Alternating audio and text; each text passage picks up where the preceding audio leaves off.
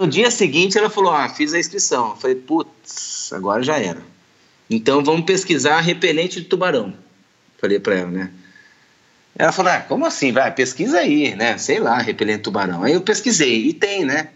Aí eu, eu achei dois. Tem um que chamava Orca, que custava 499 dólares, e a garantia dele era um milhão se o tubarão te pegasse, me pegasse.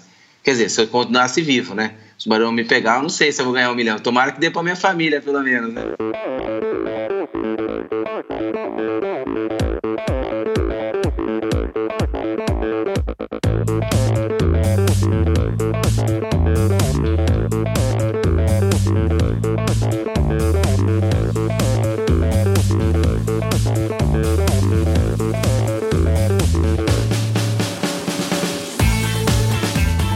Olá pessoal, sou o Michel Bogli e este é o Endorfina Podcast. Aqui você ouve minhas conversas com triatletas, ciclistas, corredores e nadadores, pessoas interessantes que são, acima de tudo, movidas à endorfina.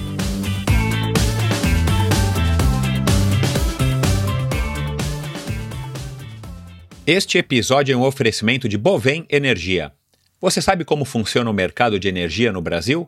Você sabe que é possível comprar energia para sua empresa e indústria? Que você também pode escolher de quem comprar esta energia, o que pode gerar uma economia substancial no custo final da sua produção? Conheça então a Bovem Energia. A Bovem é uma comercializadora de energia que também presta serviços de gestão e migração. Assim como meus convidados, para a Bovem, energia é um assunto muito sério uma empresa sólida e confiável, com profissionais experientes e treinados para lhe oferecer agilidade no atendimento, robustez e competência na condução dos negócios. Saiba mais em bovem.com.br. B O V E N.com.br. De energia, a Bovem entende. Este episódio também é um oferecimento da LAF Corretora de Seguros, a pioneira em seguros de bicicletas no Brasil. Pois é, pessoal, a LAF de volta apoiando o Endorfina, uma notícia boa para mim, mas também muito boa para vocês. Prestem atenção na, na, mensagem de agora. O crescimento do triatlon, do ciclismo e do uso da bike de uma maneira geral é algo muito legal que estamos presenciando hoje aqui no Brasil. Mas, como tudo não terás, um efeito colateral ruim desta evolução é o crescente número de roubo de bicicletas, cada vez mais frequente e mais perto da gente. Porém, já existe hoje no Brasil uma modalidade de cobertura para sua bicicleta, criada pelo meu amigo Leléo, da LAF Corretora de Seguros. Contratando um seguro com a LAF, você tem as seguintes coberturas: roubo durante o treino, roubo ou furto qualificado dentro da sua casa ou durante o transporte, seguro contra danos causados durante o transporte, reparo a danos ou substituição de peças após um acidente ou queda. Pense da seguinte maneira: Pense no seguro como um acessório para a sua bike que te trará tranquilidade e vai proteger o seu investimento. Se você contratar um seguro para a sua bicicleta hoje com a LAF, você ganha 10% de desconto no valor da sua pólice. Atenção, esta promoção é exclusiva para você, ouvinte do Endorfina, e é válida somente para as 10 primeiras pessoas que contratarem o seguro. Então, somente os 10 primeiros que contratarem o seguro é que terão o desconto exclusivo de 10%. Portanto, acesse agora o site www.lafseguros.com.br barra endorfina e solicite a sua cotação. Atenção, o desconto só é válido para esta URL que o pessoal da LAF criou para gente. www.lafseguros, L-A-F Seguros, tudo junto, barra endorfina, tá bom? Vamos lá, pessoal, aproveitem.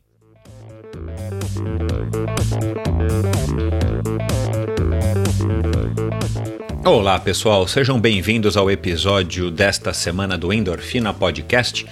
Muito obrigado, como eu sempre tenho dito, muito obrigado a todos vocês que têm é, curtido, ouvido, mandado é, suas críticas, comentários e sugestões a vocês agora que, que já estão é, me procurando para se informar a respeito do apoio financeiro que vocês podem dar. A partir, já faz dois episódios, eu comecei uma campanha de financiamento coletivo. Eu vou estar tá lembrando aqui vocês, para quem quiser, obviamente, vocês não precisam pagar nada, mas se vocês quiserem, se vocês acham que vale é, algum, algum valor financeiro esse trabalho que eu tenho feito e vocês gostariam de colaborar, vão lá no meu site Endorfina BR, cliquem lá no botãozinho Unlock à direita, no logotipo Unlock à direita ali um, um logotipo verde piscina e você vai poder contribuir a partir de 20 reais por mês é, e você vai poder parar, enfim, é, é, uma, é um sistema bem, bem livre, você contribui quando quiser, com, com quanto puder. E claro, eu vou agradecer bastante, vou ficar é, mais feliz ainda, além da audiência de vocês, e eu vou tentar me estruturar para melhorar ainda mais o conteúdo, a qualidade técnica e quem sabe migrar também para um canal de YouTube. Enfim, é, muito obrigado a todos vocês e no episódio de hoje um cara muito legal, um cara que eu confesso que eu não conhecia, eu conheci através do Marcelo Abdo, meu amigo lá da, da plataforma Trilo, é, que se vocês não conhecem, vão lá no trilo.br na internet. E, e o Samir é um nadador de ultra distância, um nadador de grandes desafios, como ele vai contar aqui, como vocês vão, vão saber. Um cara muito bacana, foi um prazer enorme ter conhecido o Samir a nossa conversa foi, enfim, superou as minhas expectativas. Eu não tenho tanta fluência assim no assunto de travessias, mas a gente percebe que além do cara ser uma, uma um super atleta, o cara entende, o cara vive disso hoje, ele trabalha com isso ao lado da Larissa, a esposa dele. Então ele vai contar histórias muito magníficas aqui, muito interessantes, muito curiosas e fascinantes sobre o mundo das travessias. O cara já ganhou aí é, diversas provas super consagradas e famosas. O cara ganhou a travessia da ilha de Manhattan, o cara já fez o canal da Mancha, o canal de Catalina, Caprinápoli, meu, o cara nadou 88 quilômetros, atenção. Pessoal, de carro pode ser uma viagem cansativa, agora o cara nadar 88 quilômetros é, é, chega a ser bizarro. Então vocês não, não se decepcionarão com a minha conversa de hoje com esse grande figura, esse personagem, um cara natural de São José dos Campos, que agora está radicado em Campinas, e que é um figuraça, um super atleta, mais um, um herói do nosso esporte que está aqui contando a sua história e as suas opiniões no Endorfina Podcast. Muito obrigado pela audiência, até a semana que vem. Deem um alô depois do episódio lá para o Samir nas redes sociais dele, vocês vão encontrar todos os links no post do episódio de hoje lá no ou sigam eles nas, ele nas redes sociais e também deem um alô dizendo o que, que vocês acharam dessa conversa. Muito obrigado, um grande abraço e até a semana que vem.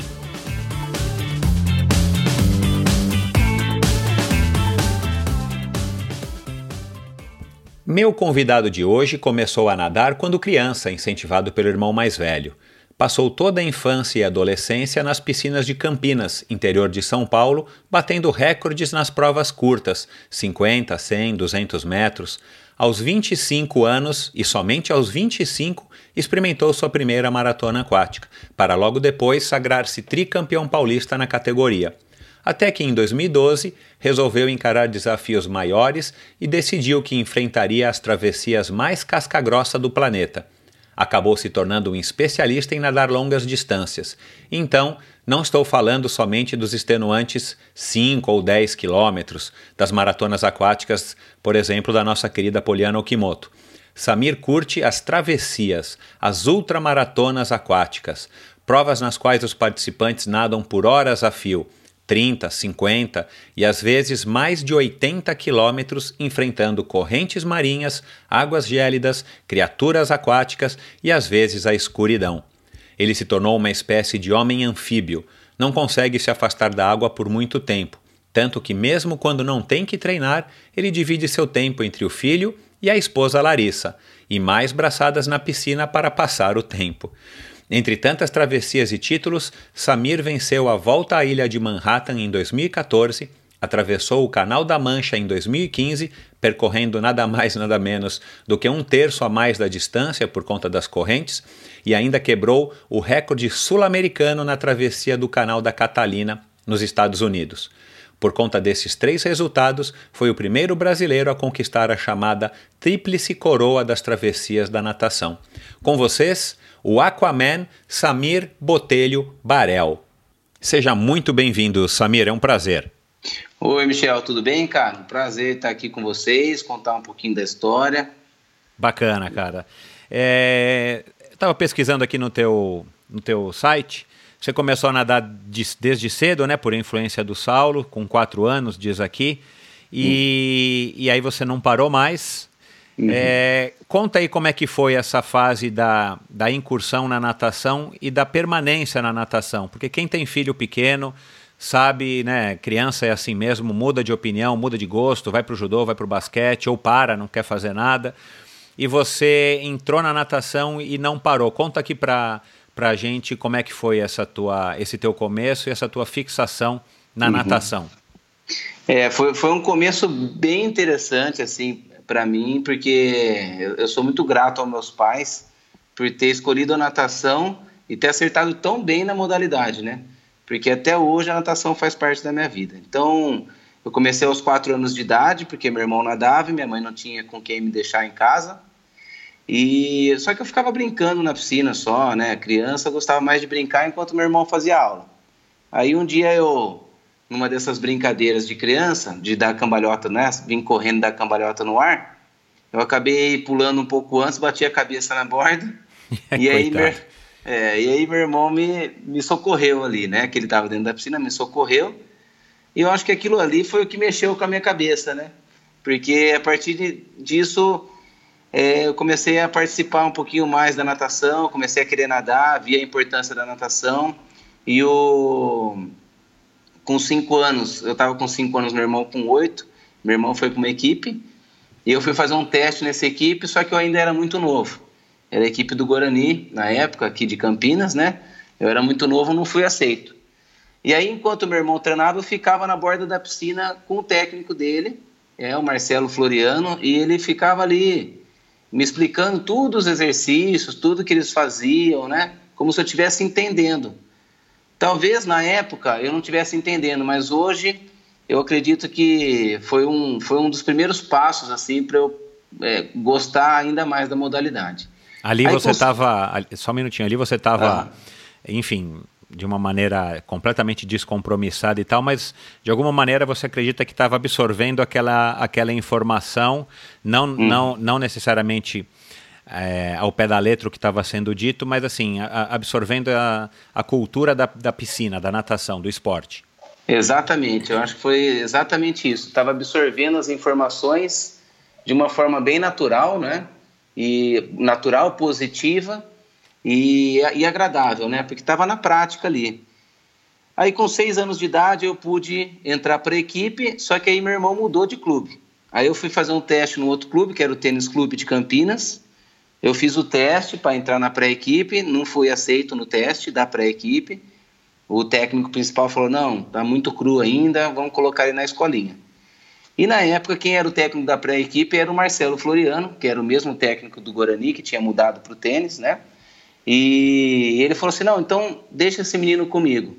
E aí eu entrei na pré-equipe com seis anos de idade e parava, nadava um pouquinho, parava no meio da piscina, porque eu cansava rápido, né? Ainda não tinha ainda técnica, não tinha condicionamento.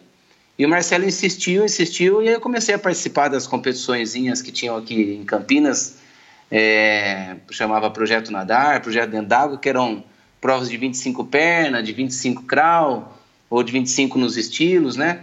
E fui assim, entrando para esse meio competitivo. Aí, com 9 anos de idade, eu tive crescimento precoce, então era nítido assim que eu era maior e mais forte que as outras crianças, né? E eu comecei a ter um bom desenvolvimento, tanto nos treinos quanto nas competições. Eu era mais forte, era maior, então tinha essa vantagem sobre as outras crianças.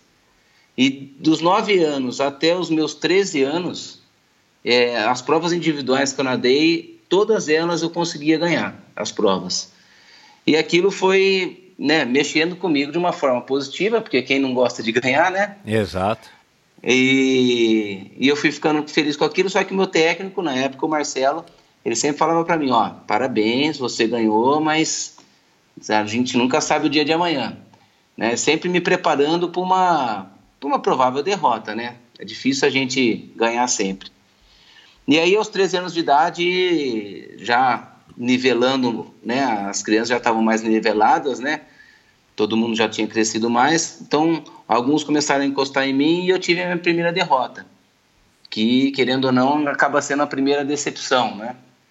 Só que aquilo mexeu comigo de uma forma ruim a princípio, porque ninguém gosta de perder, da mesma forma que todo mundo gosta de ganhar, né?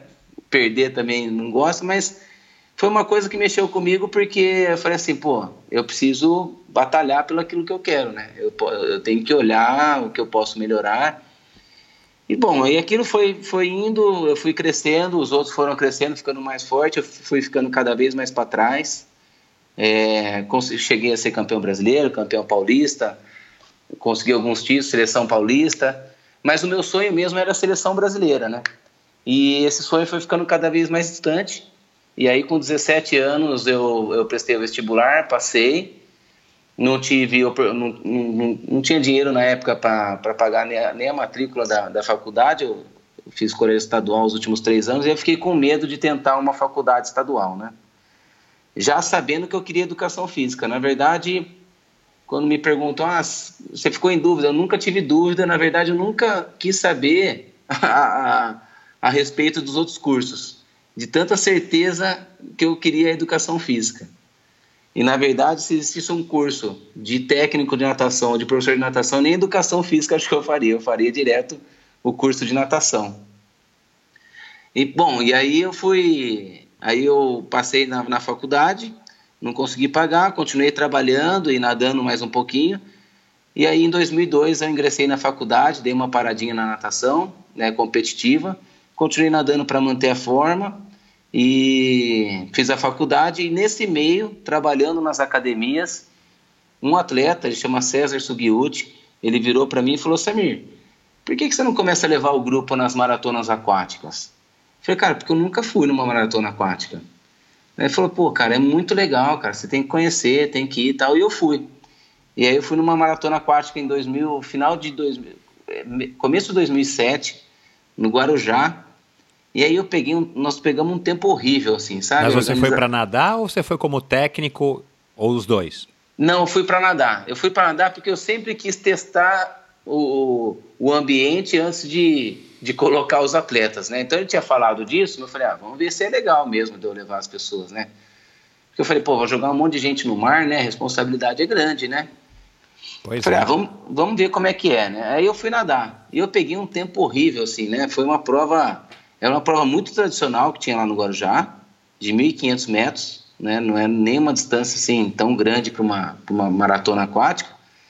Mas para mim era um desafio, né? E aí, pô, deu uma largada, eu saí nadando, não, não, não, prestei atenção no congresso que fala as boias, não sabia nada, né?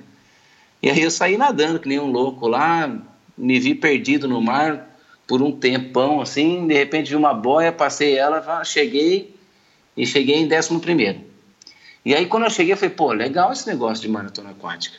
Gostei, né? Porque saiu daquele, daquele conforto da piscina, né? Que tem a separação das raias, você sabe exatamente para onde você tem que ir, você sabe o número de braçada, você enxerga o chão. Então aquilo mexeu comigo. Falei, pô, esse aqui é um ambiente diferente. É, eu estava mais motivado ali para conhecer, né? E aí eu comecei a participar de algumas provas mais curtas e comecei a levar os alunos, comecei a levar os atletas. Conforme eu ganhava segurança, eu levava atleta iniciante, nadava junto. E aí fui formando essa, esse currículo de treinador. Em 2008 eu conheci a 14 Bis já de cara, que é uma prova de 24 quilômetros, que é uma ultramaratona. Aí participei dessa ultramaratona. O Glauco Rangel estava na prova. O Glauco Rangel é um dos maiores maratonistas aquáticos do país, né? Agora ele já está com 45, 44 anos. A gente vai dar uma clínica junto, inclusive. É, a gente dá clínicas juntos, né? Inclusive. E, e aí ele estava nessa prova, ele já era seis vezes campeão. Eu falei, bom, eu vou nadar e vou ver o que, que ele faz, né? Mas, você, mas na... nessa época você não conhecia ele? Eu conhecia de nome, ele era ah, bem sim. conhecido de nome, né? Uhum. Nacionalmente, assim, ele era um dos principais na época. Uhum. Eu falei, bom, mas é impossível de eu, de eu ganhar. Mas eu estava ali para completar a prova. E aí fui nadando, ele sempre na frente, só que do lado esquerdo do canal, né? E o, e o meu barqueiro era um cara experiente, é, o, o, cara, o piloto do barco mesmo, que é um pescador local lá. E ele, do lado ali, ele falou assim, ó, Samir, fica faltando, é, faltando 3 quilômetros para acabar. Ele falou assim, ó, Samir, o Glauco está uns 300 metros na sua frente. 300 metros, é, 5, 6 minutos na frente, né? Ele falou, ó, fica desse lado aqui do canal, cara, e começa a acelerar. Eu falei, pô, acelerar faltando 3 quilômetros, né? Depois de nadar 21, como é que eu faço para acelerar, né? Tá morto ali, né? Nunca tinha nadado uma prova dessa. Eu falei, como é que eu vou acelerar agora? Ele falou, não, acelera, cara, dá um jeito, acelera, porque você vai ganhar dele. Eu falei, cara, como é que. Pô, duas dúvidas na cabeça. Eu falei, como é que eu vou acelerar faltando 3 km numa prova de 24 km? E como é que eu vou ganhar do cara que é campeão seis vezes? Como é que eu vou alcançar 300 metros dele, né? Uhum. É. Só que aí aconteceu o inesperado. Eu fui e ganhei dele, cheguei 10 minutos na frente dele. Porque ele estava numa área do canal que estava contra a correnteza. E eu estava numa área do canal que estava mais protegida. Então a estratégia ali foi o que definiu a vitória. E aí, pô, foi uma, foi uma experiência incrível, né? Porque eu falei assim, pô, então quer dizer que não é só você nadar forte ou nadar bem que vai te fazer um campeão dentro da, da, das águas abertas a, a questão da estratégia da equipe é uma coisa que conta muito né, na ultramaratona. Então eu comecei a enxergar assim, diversas, diversas, é, diversos links da maratona aquática até com a vida, né? A questão da correnteza contra, da correnteza a favor, é uma coisa que, é, para a gente que trabalha, a gente sabe que o mercado às vezes está a favor, às vezes está contra, né? Ou claro. A questão do quente e frio, o mercado está quente, o mercado está frio, né? Então são muita a questão de você estar tá nadando sozinho, de você estar tá nadando dentro num grupo, né? O grupo se ajudando e você está nadando sozinho, você é muito mais fraco que o grupo. Então tudo isso eu vi uma uma entrada muito grande da maratona aquática em si, da, da modalidade do esporte, junto com a profissão. E aí em 2010 eu montei uma assessoria junto com a minha esposa, com a Larissa Zink, e aí a gente começou a trabalhar bastante com essas, com essas maratonas. Para poder, poder passar adiante o que você, enfim, aprendeu ao longo de toda a carreira e, e nos últimos anos, mais recentemente, com a travessia, né? Exatamente. E aí, eu, como eu gostava de nadar, sempre gosto de nadar, né? Eu comecei a criar outros objetivos, que foi quando em 2003 eu fiz os 88 quilômetros na Argentina, aí 2014 Manhattan, Aí eu fiz o Grand Prix da FINA, enfim, aí eu fiz o VAR, né, o Canal da Mancha, Catalina, fui, fiz diversos desafios que era uma forma de eu mostrar para as pessoas que se, eu, se uma pessoa faz, qualquer um é capaz de fazer. Porque eu, já com meus 17 anos, quando eu comecei a perder para todo mundo, eu já vi que eu, não ia ser um atleta olímpico e era, era difícil de eu conseguir uma seleção brasileira. Então eu precisava achar um meio de eu, de eu ter prazer naquilo que eu fazia aceitando a minha suas limitações. A, a, minhas limitações. E Mas, aí Samir, eu descobri isso. Então, é, eu quero ouvir principalmente essa, essa história aí dos 88 quilômetros. Uhum. É, mas voltando rapidinho aqui que eu, que eu anotei enquanto você falava, né? Você, uhum. você teve um aquele chamado estirão antes do que as pessoas que estavam competindo lá contra você e você começou com vitórias, o que é super legal. E à medida uhum. que todo mundo foi crescendo, enfim, força, hormônios e tal, você se mostrou um nadador que não era um nadador campeão como você tinha experimentado lá no comecinho com, com uns 13 uhum. anos, né? Uhum. É, com 13 não, com antes dos 13, né? Você disse que com Isso. 13 foi sua primeira derrota. É. Você chegou a experimentar outras modalidades? Você teve... Porque assim... A, a natação, ela, é, ela, é, eu adoro, enfim, eu nado também há muitos anos, desde os 13, mas uhum. a natação não é para todo mundo no sentido de que os treinos são monótonos e no uhum. sentido de que quando está muito frio, né, assim, ou quando está chovendo, enfim, quando você é criança, você acaba se desestimulando. No teu caso, não. Você sempre curtiu a natação como como por exemplo a gente já ouviu aqui a Poliana Okimoto contando, uhum. ou você também teve seus momentos de alto, altos e baixos e acabou, sei lá, praticou judô, uhum. tentou outros esportes? Nossa, Michel, eu nunca, nunca pratiquei outro esporte, só de brincadeira, né? Jogava queimada para aquecer, jogava futebolzinho, mas assim, praticar o esporte não, porque foi sempre a natação. Para mim, a chover, é, era até um estímulo, a chuva, o frio, porque ficava mais vazia a piscina. É verdade. E quando eu, né? E quando eu me via ali nadando, eu falava, pô, eu tô, eu tô fazendo uma coisa diferente dos outros, né? Na época que eu competia, se eu via que alguém faltava, meu técnico sempre falava isso. Cada 50 metros a menos que você faz no treino, é 50 metros a mais que o seu adversário faz. Exato. E aí, na hora de você definir uma prova na batida de mão e você perder, lembra disso. Ele falava, né? Então, assim, eu, era muito, sempre fui muito metódico com essa questão de de praticar. Então, quando, quando chovia, quando fazia frio e que não ia ninguém, eu falava, beleza, estou um dia na frente, né? Então, assim, a competição estava tava inserida nessa, nessa motivação. Sei, é. Faz sentido. E ao mesmo, é, e ao mesmo tempo, a, a natação, eu entrar na piscina, para mim, é... A minha esposa, de domingo, às vezes ela fala, vai nadar, vai. Porque ela, ela vê que eu estou impaciente, que eu estou meio quietão, meio irritada, fala, vai nadar que já melhora. E é batata. Eu nado, volto outra pessoa. Eu entro num mundo diferente e, e todos os problemas que são normais na nossa vida, né? Não posso reclamar de problema na minha vida, mas quando a gente tem alguma dificuldade, quando eu tenho alguma, alguma coisa que está na cabeça ali que não está desenvolvendo, eu nado e pronto, resolve. A natação, então, a natação Pode falar. Ela sempre foi, ela sempre, a natação para mim sempre foi uma solução, nunca foi um problema.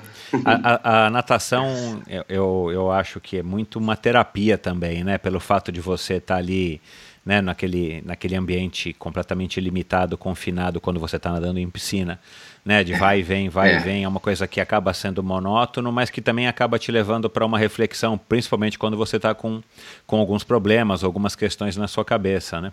Uhum, exatamente, é essa essa descrição mesmo. Tá.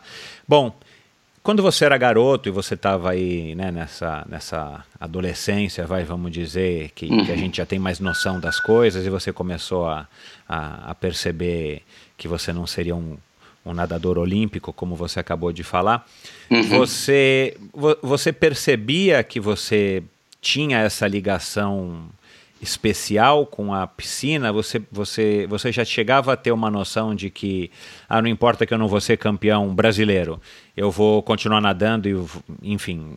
Ou foi uma coisa que você não, não, enfim, você não pensava, você simplesmente estava nadando e curtindo aquele momento e com os dilemas normais, principalmente de adolescência? Então, e nessa época foi um dilema para mim, porque comecei a ter a, as minhas derrotas, mas ao mesmo tempo a minha paixão sempre foi a natação. Então eu, eu, eu continuei treinando e batalhando porque eu, eu, adorava aquilo, aquele ambiente, né? Eu fiquei na dúvida se eu mudava de clube, se eu não mudava. Eu tinha medo de sair de perto da minha família, minha família também tinha medo de, de, de eu sair de casa, né? Então, assim, para mim todo treino era uma batalha e toda competição era uma batalha. Eu queria porque eu queria voltar pelo menos a, a figurar entre, entre os três melhores do, do estado, né, no Campeonato Paulista. E aí em 2001, que eu já sabia que ia ser o meu último ano de natação, eu mudei de clube e na época eu nadava 50, 100, 200 livre. E aí eu comentei com o técnico, na época chamava Mário, né, a gente chamava ele de Marinho. É, eu falei, olha, Mário, eu, eu venho nadar para o Guarani, só que eu não vou nadar os 50, 100, 200 livre. Aí ele falou, pô, mãe, você vai, você vai mudar, a gente está precisando de nadador aqui, você não vai nadar as provas que você quer? Eu falei, não, eu quero nadar 200 e 400 metros, que são as provas que eu sempre gostei de nadar, mas que eu não podia nadar porque no, no outro clube que eu nadava tinha cara melhor que eu nessas provas, então eu era colocado para nadar 50, 100, 200. Eu falei, mas eu garanto para você que treinando essa prova eu vou dar mais resultado para o clube do que no 50, 100, 200. Ele falou, então tá bom. Falei, olha, eu quero acabar o ano figurando entre os três melhores da categoria no Paulista. E aí eu vou deitar minha cabeça no travesseiro em paz de novo. E aí eu batalhei muito para isso e chegou no fim do ano eu consegui ser vice-campeão no 400 medley na categoria Júnior 2 na época, né? Tava com 17, 17 anos, 18 anos. E aí a, aquele dia foi, foi, foi a medalha de prata mais dourada que eu já tive. Porque para mim aqui, é, toda, tudo que eu não, não comemorei na época que eu ganhava, porque eu sempre achei que ganhar ou ter um bom resultado era obrigação minha, é, porque minha esposa fala, mas você tem que vibrar mais com a sua vitória. Eu falei, é, eu sei, mas para mim, assim, eu treinei para isso. Então, eu terminar um Canal da Mancha, por exemplo, eu não vibro tanto quanto ver um atleta meu terminar. Se um atleta meu termina uma prova de um quilômetro, eu vibro muito mais do que eu terminar uma, um canal da Mancha. Porque a satisfação ali de, de ter participado daquilo com o atleta é muito grande. E para mim, o fato de eu ter treinado para terminar o canal da Mancha, quando eu termino, é uma obrigação, né? Não é, não é a maneira ideal de pensar, mas é uma maneira que acaba me motivando para os próximos desafios também. E pelo visto, você é um cara que se cobra bastante, não é, Samir? Eu sou bastante exigente comigo. para você é terminar a prova e já pensar no próximo desafio. Você não fica, você não fica curtindo muito o que você acabou de realizar. Você é um cara que sempre está se pautando nos próximos. Exatamente. Eu sempre, sempre peguei a medalha pensando no próximo desafio já. Tua experiência até então era somente em piscina, como você está contando aqui. E o que, que uhum. te atraiu? O que, que você, o que, que você viu nas maratonas que te levou para elas? Uhum. E também, claro, nas, nas travessias. Uhum. A Poliana disse isso aqui alguns episódios atrás. Ela também migrou da piscina para as águas abertas. O que, que te atraiu? O que, que fez você tomar essa decisão de mudar completamente dentro da natação, de mudar completamente aí o, o estilo e a modalidade? É, para falar a verdade, Michel, eu nunca tinha nadado é, em águas abertas assim e profundo eu só ia quando meu pai estava junto porque eu morro de sempre tive medo de mar eu sempre tive medo sempre tive medo de mar medo de peixe é igual a Poliana ela veio dar uma clínica aqui pra gente ela comentou isso minha esposa olhou e deu risada porque e até hoje pra, até hoje para mim é um desafio muito grande é, encarar né a entrada ali principalmente então, assim, não, não, pode falar a verdade, eu não vi nada, cara. Eu não vi nem a condição do, climática, não vi a condição do mar. Eu não sabia como funcionava. Eu fui encarando aqueles 1.500 como se fosse uma piscina. Tanto é que eu nem prestei atenção no congresso o que, que eram as boias, quais as boias. Eu não sabia que eu tinha que seguir boia, eu achei que eu tinha que nadar 1.500 para algum lugar. Com a piscina. É. é. E você hoje é proprietário da Elo Academia, é, que é onde você, enfim, realiza todo o teu trabalho e, e você repassa aí os, os teus uhum. ensinamentos para os teus clientes e, e alunos. Isso, Elo Academia. É. E de onde que surgiu essa ideia de estar tá, de tá se segmentando aí nesse, nesse nicho, Samir?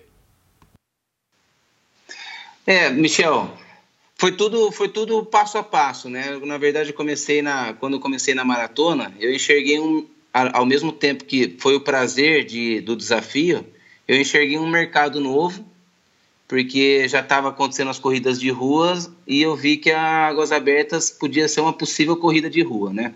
Só que no mar. E foi o que aconteceu, né? Se tornou hoje é, de um ano para cá cresceu mais de 300% a, a participação das pessoas em águas abertas. E aí, em 2013, eu vi que estava crescendo muito o número de, de participantes nas provas de ultramaratona. E eu falei assim, bom, as pessoas elas gostam de seguir um exemplo, né?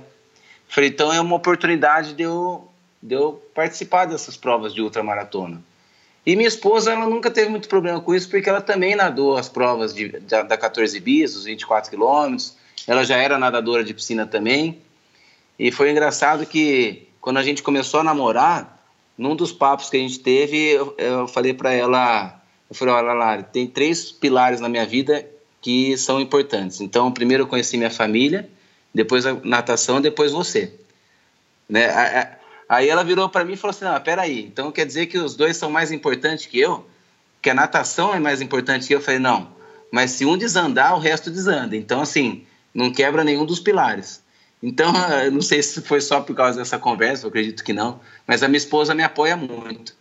Inclusive, tem inscrição que eu não tenho coragem de fazer, que nem o da canal da Catalina, eu não tive coragem de fazer, porque eu sei que tem tubarão naquela área lá, né, no Pacífico. E quem fez foi ela. Ela falou: não, você tem que fazer para completar a tríplice coroa. E foi ela que fez. Então, assim, nunca foi nunca foi um problema, assim, a, a parte da família. Minha mãe fica preocupada, normal, né? Mãe é mãe. E, aí eu quis me desafiar nos 88, fiz os 88 quilômetros na Argentina, que é uma prova. Peraí, peraí, Samir, 88 quilômetros nadando. Né? Peraí, vamos lá.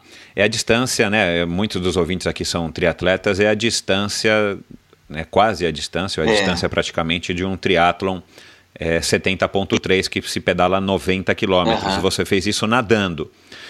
É, o que te deu para ter essa ousadia de se inscrever numa prova com essa distância Isso. que, claro, por mais experiente, mais confiante que você e por mais otimista e, e, confiante que você seja, é uma distância muito fora do padrão. É, em 2012 foi, eu, eu, eu tive a oportunidade de sair pela primeira vez do país, fui para Disney com a minha esposa, né, para brincar.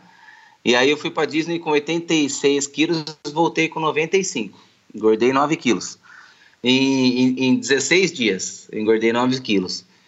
Eu, eu gosto de comer, viu, Michel? E aí, é, e aí eu engordei. Aí quando eu voltei, eu fui fazer uma provinha de 8 quilômetros, uma, uma provinha não, uma prova de 8 quilômetros, eu quase que eu não terminei a prova. Eu falei, nossa senhora, né, cara, preciso voltar na forma. E aí, na, durante a, a, prova, eu fui pensando, falei, pô, eu gosto tanto de, de nadar, e gostei tanto de sair do país, de conhecer o mundo. Meu sonho de ser, de participar de uma seleção brasileira, acho que era mais para poder conhecer outros países do que só nadar, sabe? E aí eu falei assim, pô, gosto tanto, acho que eu vou juntar o útil ao agradável. Eu vou procurar uma prova longa, que eu fique bastante tempo nadando e que eu possa viajar. Aí eu pesquisei e vi essa prova de 88 quilômetros na Argentina, que é uma prova que fazia parte do Grand Prix da FINA, que é, uma, é um campeonato mundial, né, de ultramaratona é uma das etapas do Campeonato Mundial de, de Ultramaratona. Onde que é essa e, prova acontece onde, Samir? É Hernandárias, Paraná. Porque sai da cidade de Hernandárias e chega na cidade de Paraná, na Argentina. E aí eu vi isso aí e falei assim, pô, eu vou me inscrever nessa prova, né? Aí quando eu fui me inscrever, eu vi que não era tão simples. Eu precisava passar por uma aprovação da Confederação Brasileira, depois pela aprovação do organizador dessa prova, e que só 25 atletas no mundo eram aceitos. E aí eu vi que não tinha nenhum brasileiro ali inscrito, né? Nos outros anos eram pouquíssimas as participações dos brasileiros, porque os brasileiros estavam muito focados nos 10 quilômetros. E pô, aí eu falei assim, olha, tá aí uma oportunidade de eu representar o Brasil, que é meu sonho, de eu viajar, né, conhecer um país diferente e ao mesmo tempo nadar bastante.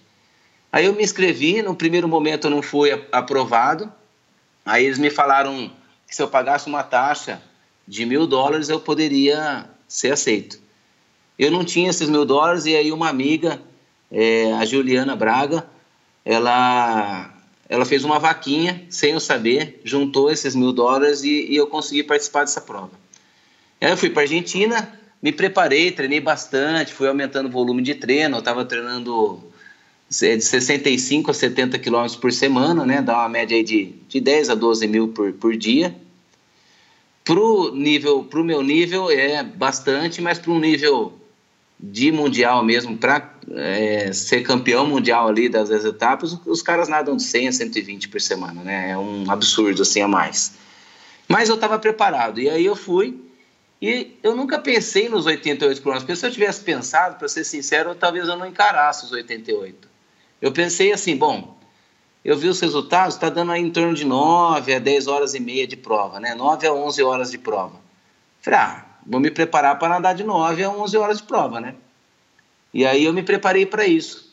Mas quando eu pensei que 88 é de Campinas até São Paulo, aí eu falei, pô, é bastante, né?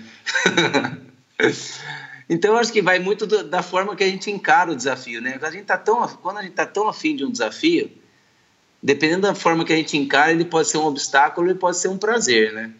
E, e para mim, o fato de eu ter encarado uma prova que ia ser prazeroso, porque eu ia nadar, fazer uma coisa que eu gosto durante 10 horas, né, durante metade do meu dia, eu falei, pô, legal, eu vou fazer isso aí. E aí eu fiz em 2013, depois eu fiz em 2014.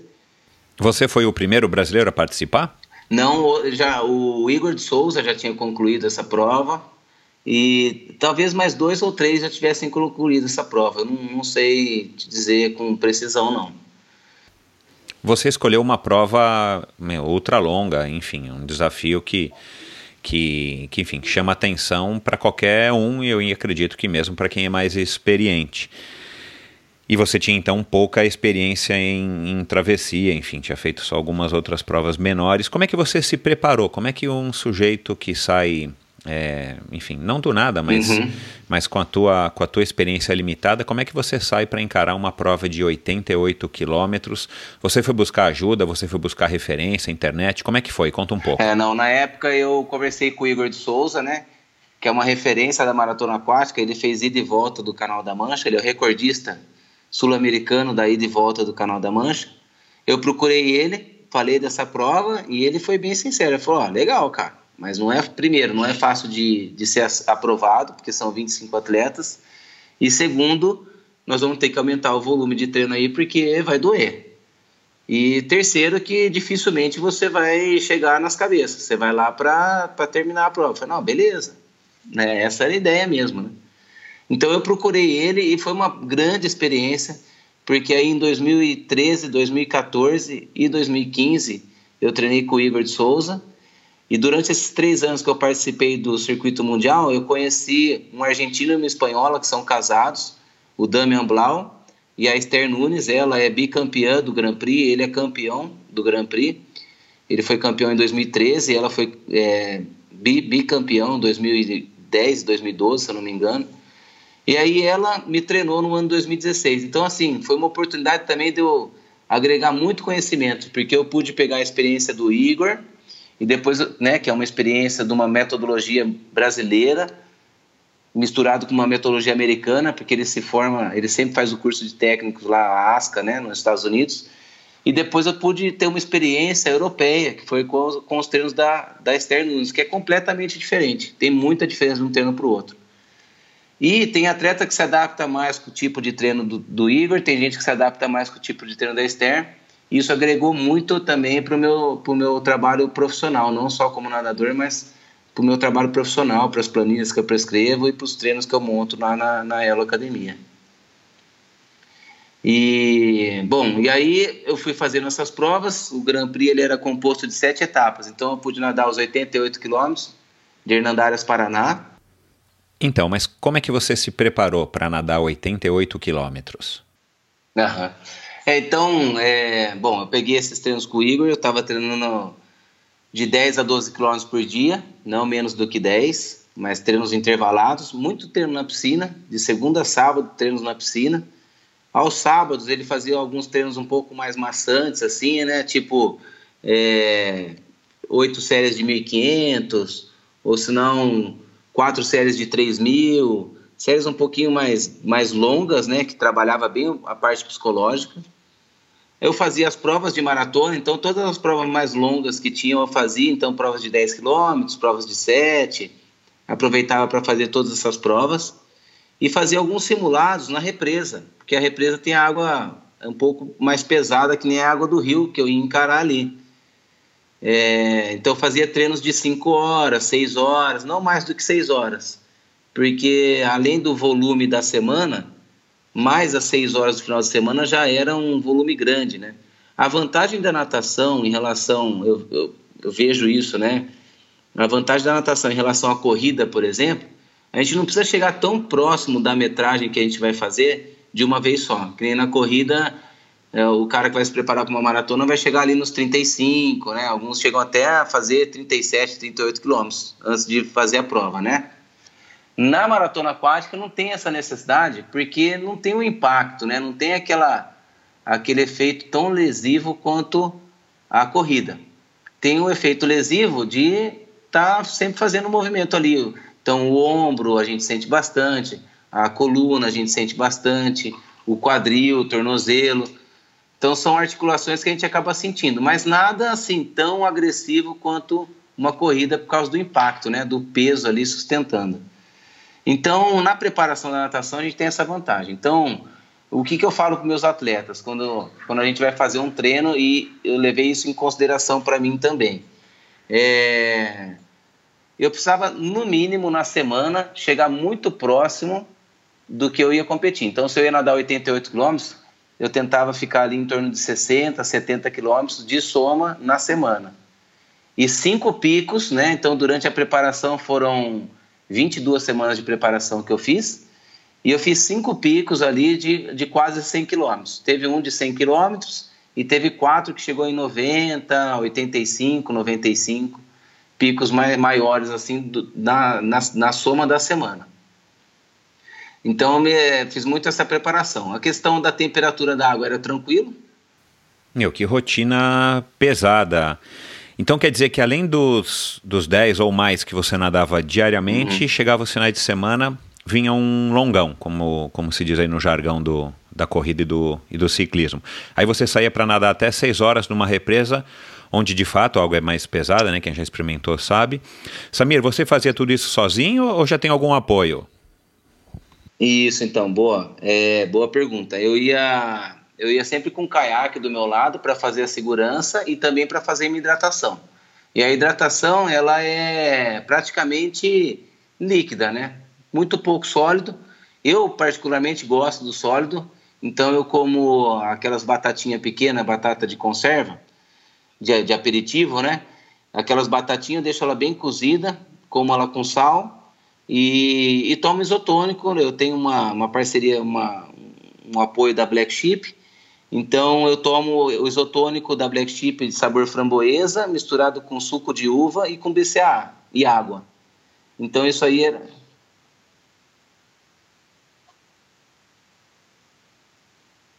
Aí, aí mistura tudo. É.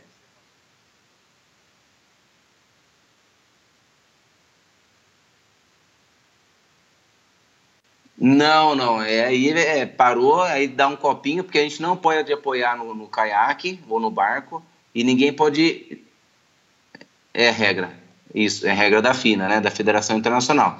Eu não posso tocar em nada e ninguém pode tocar em mim.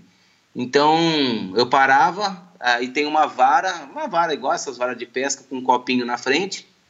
E aí o, o meu técnico, né? Ele é, esticava a vara a gente combinou ali durante os 88, eu estava hidratando a cada meia hora. E aí ele, é, na, na, época, eu sempre levava um aluno meu, né? Na época quem foi foi a Talita Saab, que é uma triatleta, ela que foi é, minha técnica ali, né? Então, minha, minha guia. Então, ela dava lá o, o isotônico para mim, ou a minha comida, e eu rapidamente tomava, porque eu estava no pelotão, então eu não podia perder o pelotão. Perder o pelotão é ficar mais para trás ainda, né? Então é coisa de, de 10 segundos no máximo a hidratação. E nos treinos a mesma coisa. Eu ia sempre com o caiaque do lado, com a, com a mesma hidratação que eu ia usar na prova, porque eu ia testando, né? Então eu errei várias vezes.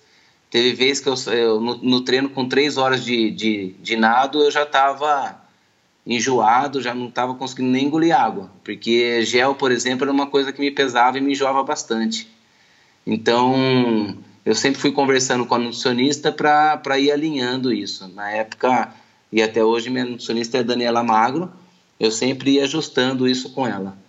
Então, assim, tudo, eu peguei a prova, na verdade, né, o treino, em geral, ele é você pegar a prova e você dissecar a prova, né? Então, ver a condição que você vai pegar na água, se vai ser mar, flutua mais, se vai ser rio, flutua menos, se vai pegar a favor da correnteza, se vai pegar contra a correnteza, se é um lugar que venta muito, vai ter muita marola, ou se é um lugar que fica lisinho. Então eu procurei simular o máximo possível essas, essas condições que ia enfrentar na prova. Voltando lá no começo, eu estudei bastante, essa prova eu estudei bastante para reduzir o sofrimento durante ela, porque prova de ultramaratona nunca é uma prova sem sofrimento, né? Senão a gente não faria, né, Michel? A gente gosta de sofrer, né? Opa, sabe que Sabe, Samir, que eu já nem tanto, acho que já sofri a minha cota.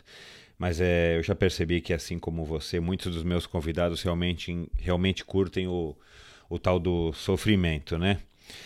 Cara, como é que você define a estratégia para uma prova tão longa? Imagino que você não saia nadando para baixo de, de, de 1,10 né, nos primeiros 500 metros. Como é que é esse. Como, como é que você define uma estratégia para uma prova tão longa e eu imagino com, com referenciais difíceis de você de você utilizar? ah, na verdade, como é uma, é uma competição, né? Então, quando começou assim, eu comecei muito bem, falei, não conhecia os adversários, falei, pô, eu vou ser campeão mundial hoje, né? aquela, aquela história, né? Acha que tá abafando, né? E eu puxando o pelotão ali e tal, de repente, um escapou para um lado, outro escapou para o outro, já não entendi nada, porque nunca tinha participado de uma prova desse nível. Foi cada um para um lado, falei, o que está acontecendo aqui, né? Um para lá, um para cá. Aí eu falei, ah, bom, vou ter que escolher um para ir, né? Peguei, escolhi um para ir, fui junto.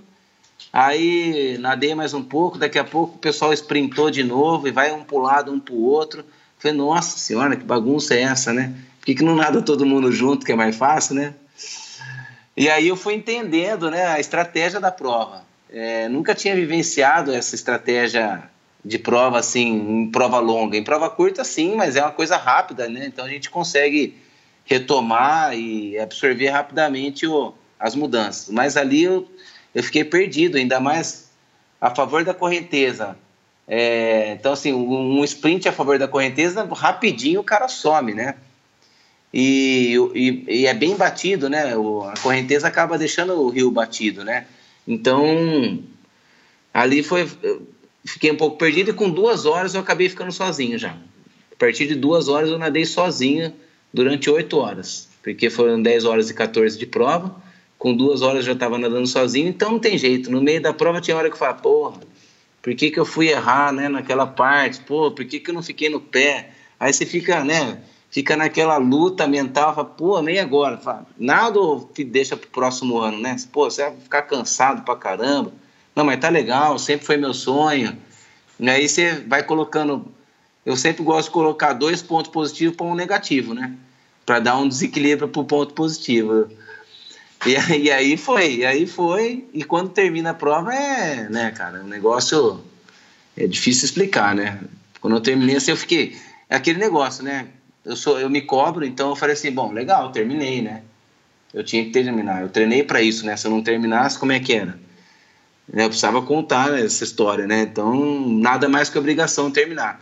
Mas ao mesmo tempo, foi uma felicidade extra para mim, porque eu pude realizar o sonho de representar o Brasil, de viajar e de ficar bastante tempo nadando. E ali eu pude é, ter muito claro na minha cabeça o meu propósito de vida, o meu propósito de trabalho, que é mostrar para as pessoas, até tem um lema, né, que chama, que é somos todos capazes. Ali eu, eu vi que, pô, se eu tinha encarado aquilo, qualquer um que, que queira treinar e queira se desafiar é capaz de fazer. Vai levar, às vezes vai levar menos tempo, vai levar mais tempo, mas se tiver afim de se preparar, é capaz de fazer. E aí foi legal isso, porque ter terminado os 88 deixou muito claro o propósito de vida para mim. É, basicamente um, um coquetel de frutas vermelhas com aminoácidos. E como é que você ingere isso? Para, usa um sistema de camelback, uma mangueirinha, alguém te dá numa, numa, num squeeze, numa garrafinha, ou você para mesmo, dá uma descansada, fica um pouco na, na vertical, uhum. ingere isso até para poder descer mais fácil e depois você segue nadando, Samir. Como é que funciona a reposição, a hidratação num caso desse uhum. que é fundamental para que você mantenha aí o teu, o teu desempenho, o desempenho esperado? É, não, o, o, barco, o barqueiro, ele vai sempre te dando algumas sugestões, né? O, o, o é, por isso que é bom você, é, é obrigatório, a provas acima de 10 km é obrigatório ter um barco ou um caiaque do lado do atleta, é obrigatório, sempre. Né? Então, em, em prova fica até uma, um recado de segurança para todo mundo que estiver ouvindo, né? Se tiver alguma prova acima de 10 km que não é obrigatório, duvidem da prova, porque é fundamental a segurança do atleta, mesmo que largue 200 pessoas, é, cada um vai, vai, vai ter um tempo de nado ali, vai ter momentos que vai estar sozinho, se você não tivesse uma, uma hidratação, um barco de segurança do lado, é muito tempo para você, para a gente ficar sozinho, né? É, a questão então, da segurança é, é fundamental, né, Samir? Claro. E como é que você se mantém focado? Como é que você se mantém motivado? Como é que você, enfim, como é que você se mantém num ritmo legal? Você não consegue enxergar quase nada, as águas são turvas, muitas vezes barrentas. Como é que você lida aí com essa questão da, da, da motivação e se manter concentrado e pronto hum. durante a prova toda para estar tá rendendo o melhor desempenho que você que você consegue render. Porque eu imagino que, que seja até atordoante, uhum. né? Você fica muito tempo olhando para o fundo do mar, para nada, e, e no meio daquele grupo de pessoas, eventualmente ir até sozinho. É, é, essa em especial dos 88 é terrível, né? Porque é uma água de rio, assim, é barro que você não enxerga nem a mão passando embaixo, não dá para enxergar nada, nada, nada. Então, enquanto tá com o grupo, a concentração está em você ficar junto com o grupo, fazer a estratégia, vai um pouquinho para frente, para hidratar, hidrata, fica um pouco para trás, vai para o meio do pelotão, aí é legal. Mas eu acabei desenvolvendo algumas técnicas assim que. Porque eu acabei. Na, eu, eu participei de todas as provas. Então foram os 88, 57 na Argentina, os 88 numa semana, os 57 quilômetros na outra semana. Depois viajava para o México, nadava 15. Depois viajava para Macedônia, nadava 30. No Canadá, nadava 32, 30. E depois Caprinápolis, 36. Então eram sete etapas só que, putz, eu, eu não era do nível dos caras. Então, com duas horas, duas horas e meia de prova, eu já ficava sozinho. E aí eu precisava desenvolver uma forma de, eu, de passar o tempo, né? Porque eu não tinha mais o que pensar. O grupo estava lá na frente.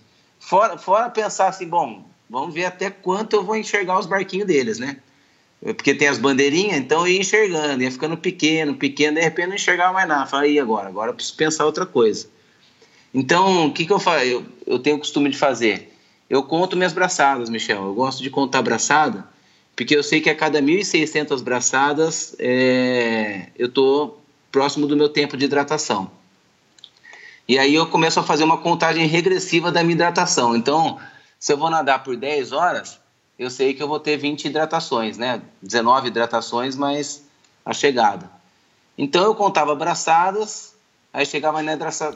De quanto em quanto tempo você para para se hidratar? A cada meia hora, a cada 25 minutos, meia hora. Depende da prova, a temperatura da prova, né? Aí vai muito da estratégia.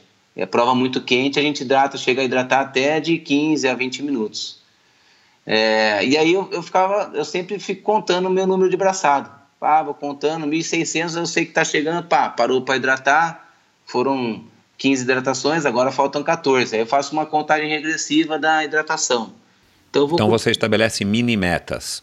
É, exatamente, Michel. Vou, vou estipulando micro-objetivos que tornam a, a, prova. que tornam a prova mais prazerosa, não, porque para mim nadar é sempre um prazer, mas que reduz a chance de eu ficar pensando na dor, no cansaço, na solidão e me faz e me motiva a, a continuar, né?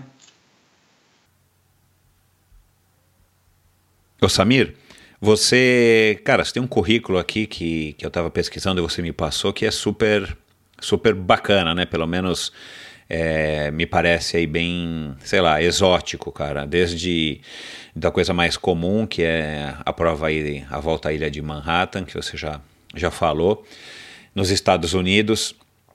E você já foi campeão dela, né, com 7 horas e 18 em 2014. O Canal da Mancha, né, que é emblemático é, esse canal da Catalina, que também você já falou, você já foi décimo colocado no ranking mundial da FINA e você nadou em vários lugares, como você também já mencionou aqui, as Hernandárias, Paraná, é, aquela de Santa Fé, Capri Nápoles, que deve ser o máximo.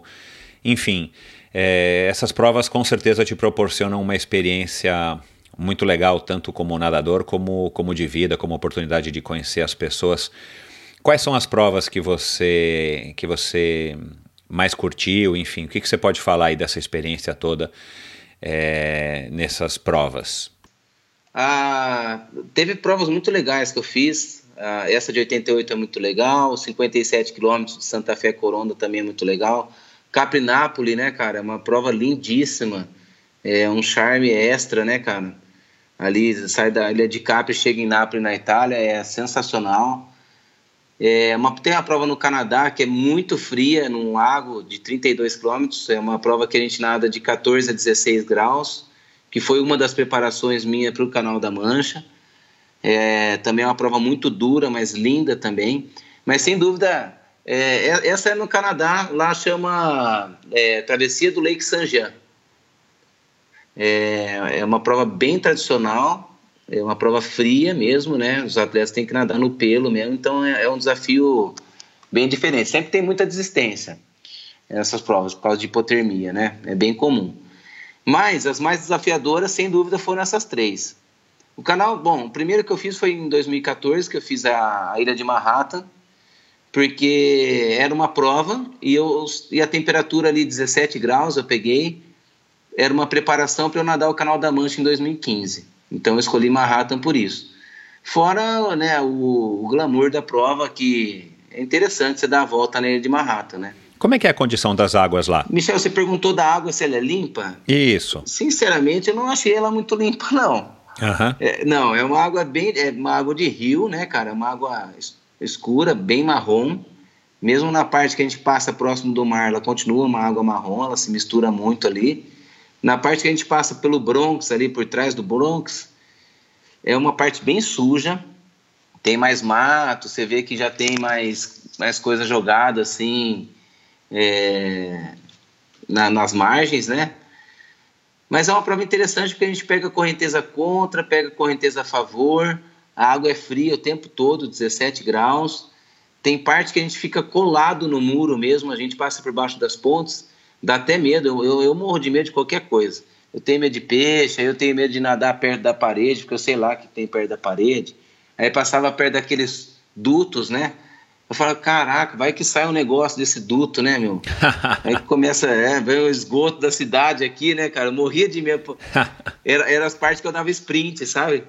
Eu passava, pá, começava a sprintar ali. Aí, oh, mas foi, foi bem interessante. Foi uma, foi uma prova muito interessante. Deu 7 horas e 18. Nossa, é muito tempo. É, aí depois eu fui pro Canal da Mancha em 2014. E quando ou o que, Samir, é, que você decidiu, o que, que te levou a achar que você já estava pronto para fazer o canal? Porque eu acredito que seja uma das provas, pelo menos das provas conhecidas, uma das provas mais desafiadoras. Quando é que você achou que estava pronto? Eu acho que vai muito, vai muito do planejamento do técnico, né? O, essa prova do Canadá, por exemplo, é uma prova muito difícil de classificar. É que eu, como estava participando do, do circuito mundial, e ela fazia parte do circuito e eu estava bem classificado, porque eu estava participando de todas as etapas, então eu fui aprovado. Então eu tive a oportunidade de nadar três vezes ela. É, nadei em 2013, nadei em 2014 e nadei em 2015. Então, assim, entrou de gaiato, mas o ideal é que a gente faça uma preparação, sem dúvida, principalmente para água fria. É fundamental fazer essa, essa adaptação, porque senão vai cair no canal da mancha e não vai aguentar porque eu fui para o Canal da Mancha em 2015, já tinha nadado duas vezes o Canadá, já tinha nadado a Ilha de Manhattan, tudo prova bem fria. E quando eu cheguei no Canal da Mancha, falei assim, bom, eu vou, vou abafar aqui, né? Vai ser tranquilo. Já estou acostumado com água fria, já peguei mar de todas as condições e tal. Mas é engraçado que o Canal da Mancha é um, é um lugar diferente, viu, Michel? Ele é bem agressivo, né? A correnteza lá, ela fica de 6 a 7 km por hora e ela te pega de lado, né? Então, a cada 6 horas tem uma mudança na corrente. Há algo que dá para fazer? Por mais rápido que o atleta seja, ele vai sempre nadar um pouquinho a mais, porque essa corrente vai jogar ele para um lado e para o outro. E por isso. E aí simplesmente você tem que nadar conforme a correnteza. Impossível evitar. Meu nadador, nenhum nadador consegue nadar mais de 5 km e meio, 6, vai que seja, 6 km por hora é o nadador mais rápido do mundo, deve fazer 6 km por hora. E a correnteza te pega 7 km por hora. Então, é um negócio absurdo, né? E aí, putz, cara, eu achando que eu estava preparadíssimo, só que ao mesmo tempo eu estava naquele ano participando do circuito mundial, então eu emagreci um pouco, estava com 11% de gordura. E quando eu fui para o Canal da Mancha, eu fui com esses mesmos 11% e foi extremamente sofrido para mim em relação ao frio. Foi uma prova que fisicamente foi a prova mais sofrida que eu. Foi o desafio mais sofrido que eu encarei na minha vida. O Canal da Mancha. Entendi. E a gordura acaba sendo um aliado, né? um equipamento meio que obrigatório para essa travessia em particular. É, eu cheguei mais magro do que eu deveria estar. Tá. Porque, entendeu? Foi um erro meu, foi meu, foi um erro duplo, porque, primeiro, eu, eu emagreci para poder ter um rendimento no, no circuito mundial que eu estava nadando, e segundo, por uma questão de vaidade, cara. Eu, por causa da profissão e por causa de vaidade, eu falei: não, não, não preciso engordar, eu estou acostumado com água fria. E aí, quando eu caí lá naquela água de 15 graus e meio e comecei a nadar, e aí foi duro, porque Tava muito frio, cara. E a gordura é que acaba te fazendo resistir melhor às baixas temperaturas, né? Você consegue fazer uns testes antes, uma aclimatação, para ter noção do que, que você vai. Hum. para ter noção do que, que você vai enfrentar lá no, no dia que, que você fizer a travessia? É, eu, eu fiz uma semana de adaptação. Eu cheguei uma semana antes da travessia e depois eu. Aí tem uma janela, né? Então, assim, você não sabe, na verdade, o dia que você vai nadar. Ah, você, você não janela, sabe quando é, será. Você tem uma janela, eu tinha uma janela de seis dias, a minha janela era de seis, tem janela de cinco, tem janela de sete dias. Depende da condição climática da semana, da janela, né? E você é quem escolhe quando vai largar? Não, quem decide isso é a Associação do Canal da Mancha, tem uma associação, né? E eu era o segundo nadador, então tem essa também, são quatro nadadores por embarcação. Tem o primeiro nadador, o segundo, o terceiro e o quarto. Então, se no primeiro dia o, nada, o nadador 1 um não teve condição de ir, ele passa para o segundo dia. Ele é sempre prioridade. Aí vamos supor que no terceiro dia ele foi, joia. Me sobram três dias. Se a condição não tiver boa nesses três dias, eu não nado e também perco todo o investimento que eu fiz. Uau, que ruim. É cruel, cara. É, é, é bem cruel. Então, assim, a dica que eu dou é que quem for atravessar o Canal da Mancha é, procura uma pessoa que tem experiência, porque para se inscrever tem que se inscrever como primeiro ou segundo nadador. O risco é muito grande de não nadar se for terceiro ou quarto nadador da semana. Entendi. E como é que você escolhe ou quem que define a sua posição em cada um dos é. barcos? Não, na hora que você envia a solicitação para nadar o Canal da Mancha, eles, o, eles te falam, olha, tem os barcos X, Y, Z, e no barco X você é o terceiro, ou o primeiro, ou o segundo. Para você ter uma ideia, hoje, para ser primeiro ou segundo nadador, tem que fazer a inscrição agora, em 2018. Provavelmente vai ter vaga para 2020 só, ou 2021, para ser primeiro ou segundo nadador da embarcação. Caramba, então você deve de fato ter que fazer um planejamento de muito longo prazo, né? É a travessia mais cobiçada, né? Porque qualquer um pode participar. Só que é um investimento altíssimo, na época eu gastei. Eu, eu fiz um, um, projeto de lei de incentivo, né? O Juraci Moreiro, triatleta, que fez esse projeto para mim. E a gente conseguiu uma verba de 45 mil, cara. É caríssimo para fazer. Eu acho que a maior dificuldade de qualquer um desses desafios é pagar o desafio, mais do que, mais do que atravessar. Então, bom, aí eu fiz adaptação durante, voltando né, no assunto, eu fiz adaptação durante uma semana mas, Michel, nos primeiros três dias eu falei, cara, não vou aguentar. Porque eu não estava conseguindo me adaptar ao frio. E segundo, que quando eu caí à noite, aí que eu lembrei, eu falei, nossa, pode ser que eu nade à noite, cara. Porque não tem hora para nadar. O barqueiro te liga e fala, ó, tal hora a gente vai se ver na marina. Então ele me liga, por exemplo, sete horas da noite e fala, ó, amanhã, no meu caso foi assim, ele me ligou sete horas da noite e falou, olha, amanhã às 5 horas a gente se vê no, no porto. E aí eu encontro ele. Mas ele podia falar assim, ó, duas da tarde, falar, olha, meia-noite a gente se encontra no porto. E ele decide com base nas condições climáticas e da água, não é isso? Por questões de segurança. Ele estuda a tábua de maré e estuda a condição do vento. Entendi. São os dois fatores principais, é. Entendi. E isso é uma exclusividade da travessia do Canal da Mancha ou é assim em outras provas também? Não, o canal da Catalina também é o mesmo esquema. Tá certo. O canal da Catalina também é um desafio. Né? O Manhattan é uma prova. O canal da Mancha, canal da Catalina, Molokai, é, canal do Norte, esses são todos desafios. Né? Então você agenda anos antes, porque tem essa procura grande e é, são poucos atletas que atravessam por dia, né? E a janela normalmente é de 4, 5 meses. Bom, você achou água muito é. fria, então, mas é, como é que foi? Aí eu consegui. Faltando 1.500 metros, eu peguei uma correnteza lateral, que é comum acontecer, e eu levei, os últimos 1.500 metros, eu levei uma hora e 45 para fazer. Eu levava 10 minutos para cada 100. Nossa Senhora. É. Mas por incrível que pareça, Michel, foi a parte que eu me senti melhor.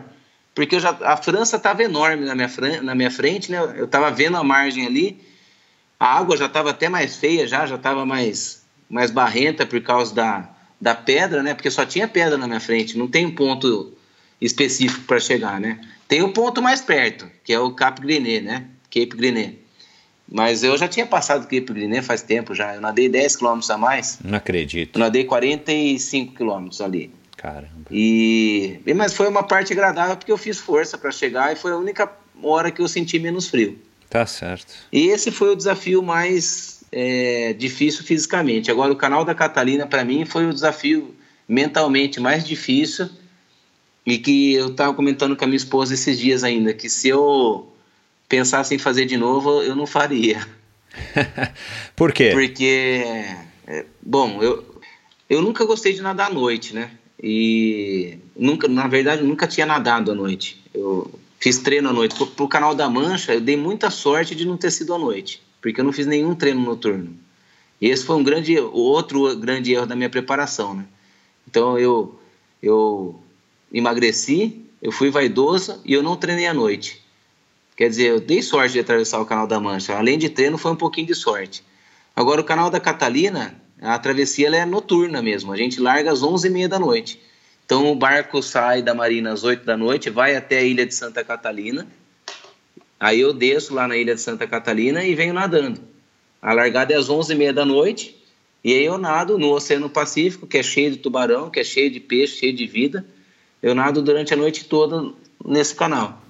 E para quem não sabe, a, a Ilha Catalina fica na altura da costa da Califórnia, um pouco mais abaixo, assim, da cidade de Los Angeles, a uns 35 quilômetros da costa. E lá não tem apenas corrida, corrida a pé, maratona, meia maratona e tal, mas também tem um triatlon tradicional, um triatlon sprint que acontece lá anualmente. E qual a principal diferença desse desafio, sei lá, por exemplo, para o Canal da Mancha? O que, que muda lá na Catalina? Por, por, conta de vento, principalmente. Claro, o vento que entra no canal. O, vento ali, quando entra às 9 horas da manhã, é, é bem intenso mesmo, fica bem mexido e já leva embora, né?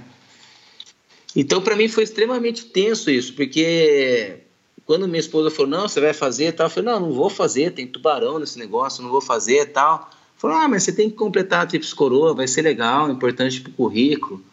Falei, pô, Lara, você falou que a vida, né, chama Larissa, minha esposa. Ela falou, Lara, mas você falou que minha vida é mais importante. Eu falei, ah, mas não vai morrer, né? Falei, putz, caramba, cara.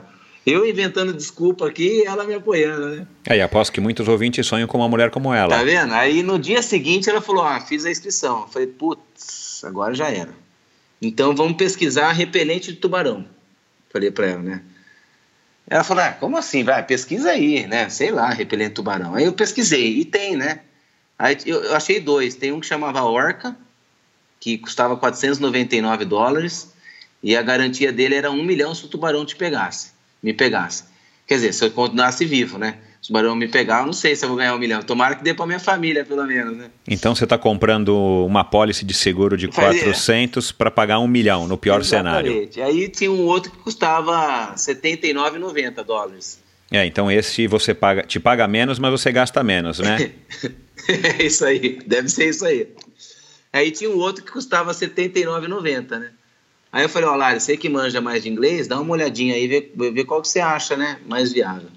Aí ela escolheu de R$ 79,90. Falei, ah, minha esposa está querendo me matar, né? Primeiro ela faz inscrição numa prova que é cheia de tubarão, que é à noite, depois ela compra o, o, a pulseira mais barata que tem, né? Falei, deixa eu dar uma olhada nessa pulseira. Aí eu dei uma olhada na pulseira no videozinho, né? Aí tem um surfista sentado na prancha, um boneco, né? Com a pulseirinha no tornozelo. E aí vem um tubarão e ele se aproxima, tipo, até dois metros do, do surfista, sabe? Nem isso, um metro e meio. Aí, aí que ele foge. Aí eu pensei comigo, falei, peraí. E você se imaginando naquela um situação? Um metro e meio? Eu tenho um metro e eu tenho um metro e setenta e oito. Se eu esticar meu braço, tem mais de dois metros. Se eu usar o negócio no braço, ele vai me comer o pé. né, Pode escolher. Se eu usar no pé, ele me come a mão. aí eu falei, porra, Lara, pode comprar outra, velho. Aí ela comprou outra. Aí eu usei uma, uma, usei uma no tornozelo e usei uma no punho. Eu usei duas, cara. Dúvida cruel. Eu comprei duas, cara. Comprei duas. Falei, não, Lari, vamos. Já que é pra ir, vamos com segurança. Claro, aí você aumenta as suas chances, né? Você dobra. Cara, eu acreditei, Michel, porque eu precisava acreditar em alguma coisa, né? eu precisava acreditar mais na minha segurança do que no tubarão, né? Bom, você estava protegido, né? Ou pelo menos achava que estava protegido. E como é que foi a experiência de largar é. à noite sem enxergar nada, né, embaixo d'água quase nada, é. também na superfície? Como é que você sabe para onde nadar? Como é que você não fica desorientado? Porque eu imagino, eu imagino né, pelo menos que seja bem parecido é, com nadar de olho fechado. É, eu comecei a nadar, Michel, e aí tem um caiaquinho do meu lado, né? É à noite, então o caiaque tem três LEDzinhos, né? Essas, igual essas pulseirinhas de, de festa noturna, né? Tem essa pulseira e aí e, e o, caia, e o caiaqueiro. E aí o barco fica a 30 metros de distância de mim. Ele fica longe de mim, o barco. Porque por causa dos motores, né? Então eu me guiava pelo caiaque. E, cara, eu comecei a nadar e eu vi que passavam uns feixezinhos claro, assim, parei e falei, o que, que é isso, né? Aí o cara falou, não, é normal, é porque tem os plânctons na água, então qualquer movimento cria uma luz muito forte. Falei, ah, entendi, puta merda, né? Vou passar mais medo ainda, né? aí, aí eu comecei a nadar, cara, e eu vi que toda abraçada que eu dava formava um monte de bolha bem branca, assim, sabe? Eu falei assim, pô, vou nadar fazendo bastante bolha, porque assim eu não consigo enxergar nada que passar embaixo de mim, né? Se passar, né? Pô, Michel, não é que com, era 4 horas da manhã, cara, eu já tava ali, concentradão, bacana, nadando num ritmo forte, cara, porque eu tava com tanto medo que eu queria acabar logo, sabe? Então eu tava num ritmo forte, a água tava boa, cara, tava bem, é, bem lisinha a água, assim, a, a temperatura da água muito boa. Puta, Michel, não é que me passa um negócio branco embaixo, cara? Aí, mas é grande, duas, tinha duas curvas assim. Aí eu tirei a cabeça da água e comecei a gritar pro caiaqueiro, que era um amigo meu. Comecei, cara, falei um palavrão, falei, cara, uma cobra, uma cobra, uma cobra. Aí tirou o remo da água, assim, desesperado também, né, cara? Não tava enxergando nada. Ele tirou o remo da água, ah, calma, Samir, calma. Eu falei, pô, calma não, tá aqui embaixo, meu, tá aqui embaixo. Comecei a gritar um monte e lá no barco Nada, porque o barco estava longe, né? Pô, aí passou esse negócio, cara. Foi, durou acho que uns 15 segundos, assim, passando embaixo de mim, né? Porque sei lá o que que era. Aí, pô, continuei nadando forte por uns 10 minutos. Eu comecei a cansar. Eu falei, nossa, e agora, cara? Paro, não paro. Olhava para trás achando que estava atrás de mim. E aí eu fui me acalmando tal. Aí meu caiaqueiro deu uma cutucada em mim e falou: Samir, não dá, cara. Você tá nadando colado no caiaque, eu não consigo remar. Eu falei, ah, é medo, né, velho? Tô colado no C, porque se alguma coisa pegar eu, pega nós dois juntos, né? Claro. Divide. E você conhecia o remador? É um amigo seu? Faz parte da sua equipe? Como é que você consegue achar gente para é, fazer isso? Era um argentino, cara. Começou um argentino comigo, só que ele não aguentou o ritmo. Aí com duas horas e meia ele... Mas é teu amigo? Você conhecia? Não, o argentino não. O argentino eu contratei lá. Entendi. Aí deu duas horas. A prova, a prova indica alguns remadores e você tem a opção de escolher. Normalmente pessoas com experiência isso. e tal. É Exatamente, é, é, Aí eu contratei e ele, não, com duas horas e meia, ele falou: Não, eu tô cansado. Foi meio agora? Ele falou: Ah, não sei, cara. Eu falei: Não, chama o meu amigo que tá no barco lá, porque tem um amigo que chama Nicolas Fenzel. Ele, ele fez a tríplice coroa comigo, porque ele foi no barco do Canal da Mancha, foi em Manhattan e foi meu caiaqueiro lá, porque quando o argentino desistiu com duas horas e meia ele assumiu o caiaque e falou: Não, vamos embora, velho, vou te levar até o final. Então foi um, foi um parceirão meu. E aí ele me cutucou, falou: ah, cara, não dá. Eu falei: Não, eu tô dividindo a responsa aqui, né, cara? Pode pegar você ou pode pegar eu, né? É, mas ele não tava afim de correr o risco, né? Aí, pá, beleza. Aí eu terminei, acabei, deu 8 horas e 45, né? Aí quando eu subi no barco, eu falei pra minha esposa: Falei, lá, você viu? Passou uma cobra. Aí ela falou: Nossa, eu vi, vamos tomar um banho quente, achando que eu tava com hipotermia achou que eu estava delirando, que eu não tinha visto nada. Porque ela estava no barco, ela não viu, né? Aí ela falou, não, vamos tomar um banho quente. Então ela chegou para minha técnica, que era espanhola, que estava no barco, falou, Esther, acho que o Samir está com hipotermia. Aí ele falou de uma cobra tal. Aí a Esther foi conversar comigo e falar, né, Samir, que negócio de cobra tal. Eu falei, então, Esther, você não viu? Passou uma cobra tal. Ela virou e falou assim, olha, Lara, eu não queria falar, eu não ia falar nada para você hoje, mas eu vou te contar. Na verdade, teve uma hora que você foi tomar café e eu e o Damian, né, que é o marido dela, a gente estava sentado ali olhando para o Samir e a gente viu um tubarão passar por trás do barco e foi na direção do Samir. Mas aí a gente não tinha tempo de fazer nada. Então, na verdade, aquela cobra que eu achei que era cobra era um tubarão. Benditas pulseiras. Era um tubarão, era um, era um lime shark, né? tubarão limão. Que é, que é bem comum passar por ali. O pessoal falou que é comum. E, putz, eu vi um tubarão, cara. Caramba, meu, graças a Larissa, né? Você pelo menos, pelo menos protegido você estava ou achava que estava. Nunca vou saber, nunca vou saber. Tá certo. E você já teve algum tipo de alucinação nadando uma, algum tipo de prova, seja pela escuridão, pelo cansaço, sei lá, pela, pelas marolas? Cara, imagem, delírio, assim, eu, eu tive bastante. No canal da Mancha mesmo, teve um momento que eu comecei a ficar desesperado, comecei a nadar forte, porque eu vi uma mancha preta atrás de mim. E aí eu comecei a gritar, falei, cara, tem alguma coisa vindo atrás tal. E na verdade era um paraquedas do barco, porque como a correnteza fica, é, vai empurrando, o barco ele não pode ficar na marcha lenta, senão estraga por muito tempo, né? Então eles colocam um paraquedas enorme, preto, atrás do barco. E, e teve uma hora que eu parei para hidratar e eu vi aquele paraquedas preto, achei que era uma orca vindo atrás de Caraca, mim. meu, que sensação horrível. É, então tem uns delírios assim, cara. Isso aí direto, viu, Michel? Pedalando durante a noite em algumas provas de ultra distância, eu também já tive algum tipo de alucinação, mas, mas nada que nada que dê medo, enfim, nada é simplesmente você ver coisas que você é. talvez não estejam lá de fato, é. né? E aí, a Lema Pontal também, fui fazer o Lema Pontal junto com um aluno meu, e aí cada um nadava uma hora, né? E como era um aluno meu que era, não tinha experiência nadar à noite, nada, a gente largou às quatro da manhã, eu falei, não, deixa que eu nado à noite, porque porque, na verdade, só porque eu sou o professor dele, cara. Porque eu não tava, né? Falei, mas porque eu sou seu professor, né, cara? Porque eu. É, né? é porque eu tô morrendo de medo mesmo, mas. Tá certo. E, cara, ali eu tive várias visões, porque eu já tinha visto há, há seis meses atrás, eu tinha visto tubarão passar embaixo de mim. E aí eu tava nadando ali, cara, eu, pra ser sincero, eu nadei de olho fechado, só abri o olho para respirar e olhar para onde tava o barco, porque foi uma situação bem intensa para mim também. É. Sempre, agora nadar à noite para mim é sempre tenso. É, além do medo que a falta de visão traz, você não tem medo de apagar por causa de hipotermia, por exemplo, ou sei lá, alguma coisa ter um treco e afundar, é, ou insistir na prova mesmo em condições precárias e depois passar mal, algum tipo assim, alguma coisa assim? Não, cara, esse tipo de medo é, é bem tranquilo para mim. Teve uma prova na, no Canadá, terceira vez que eu nadei no Canadá, eu abandonei a prova com três horas, porque eu estava sentindo bastante frio. E uma, uma promessa que eu fiz para minha esposa é que assim, eu ia fazer os desafios, mas eu ia voltar vivo. Isso é uma promessa que eu faço para ela. Então, assim, nunca tive problema em desistir de prova nenhuma.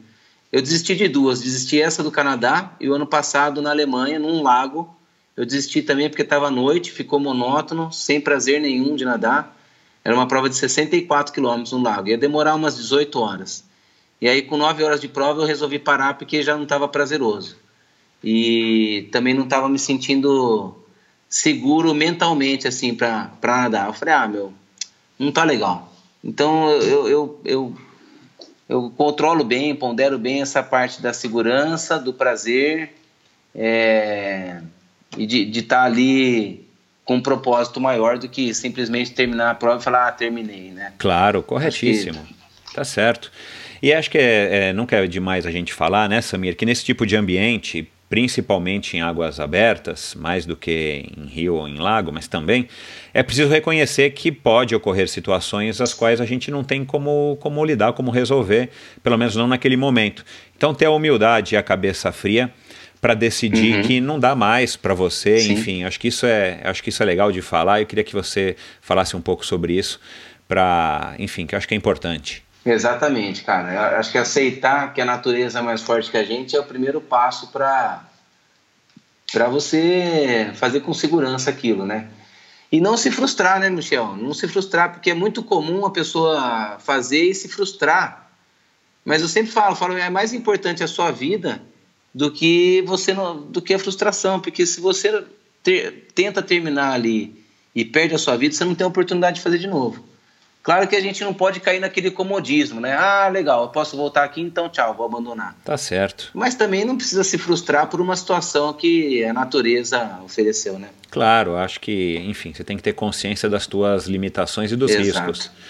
Você já presenciou, você já ouviu alguma história de, sei lá, um encontro com um peixe, um peixe grande, alguma coisa que fez com que o sujeito abandonasse a prova ou, sei lá, entrasse em em pânico? Sei lá, alguma situação inusitada nesse sentido? Não, é, a, a, pessoa parar por causa de alguma situação desse tipo de peixe e tal, é, putz, acho que eu, eu não conheço, não aconteceu, mas de ter pânico por estar ali, e do nada ter um pânico, ou porque fez uma largada muito forte, começou a hiperventilar, e aí não tinha segurança por perto, isso é muito comum acontecer.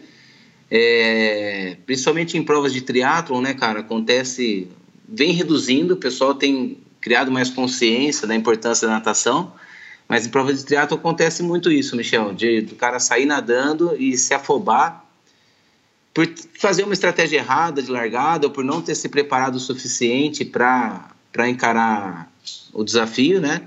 Isso acontece em prova de maratona também. Eu, por exemplo, sempre que um atleta meu vai quer participar de uma maratona, primeiro eu levo ele num simulado, num lago, numa represa, nado junto.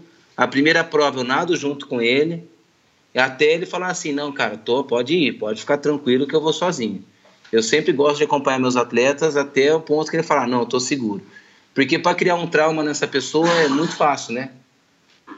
Então, a, essa questão da segurança, ela é primordial, cara. Ô Samir, você fazia ou faz algum tipo de atividade fora da piscina que você sente, que você sabe que te ajuda na preparação específica para natação, para travessia, sei lá, yoga, peso funcional, meditação, alguma coisa é, nesse sentido que complemente e, e, te ajude no, no teu desempenho dentro da água? Uhum. É, Michel, como o, meu dia é bem corrido, né, cara? Acredito da maioria dos atletas amadores, o dia é bastante corrido, a gente faz por, por amor, né? Mas na época que eu estava participando mais das competições, né, de, de nível mais internacional, assim, eu, eu fazia uma preparação fora assim, principalmente um trabalho de funcional, cara. Trabalho com o próprio peso do corpo, porque eu já tive lesão nos dois ombros, e tendinite. Então, assim, carregar muito peso na musculação e depois ainda a sobrecarga do treino era uma coisa que não.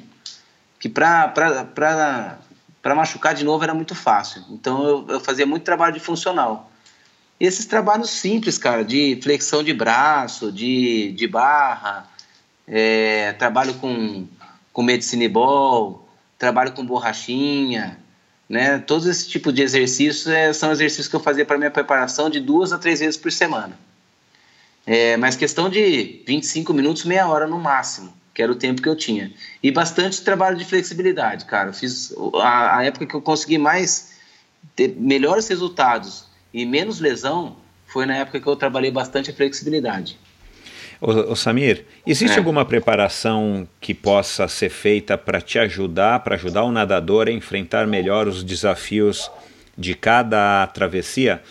Porque cada uma, enfim, é, oferece condições completamente diferentes e muitas vezes adversas.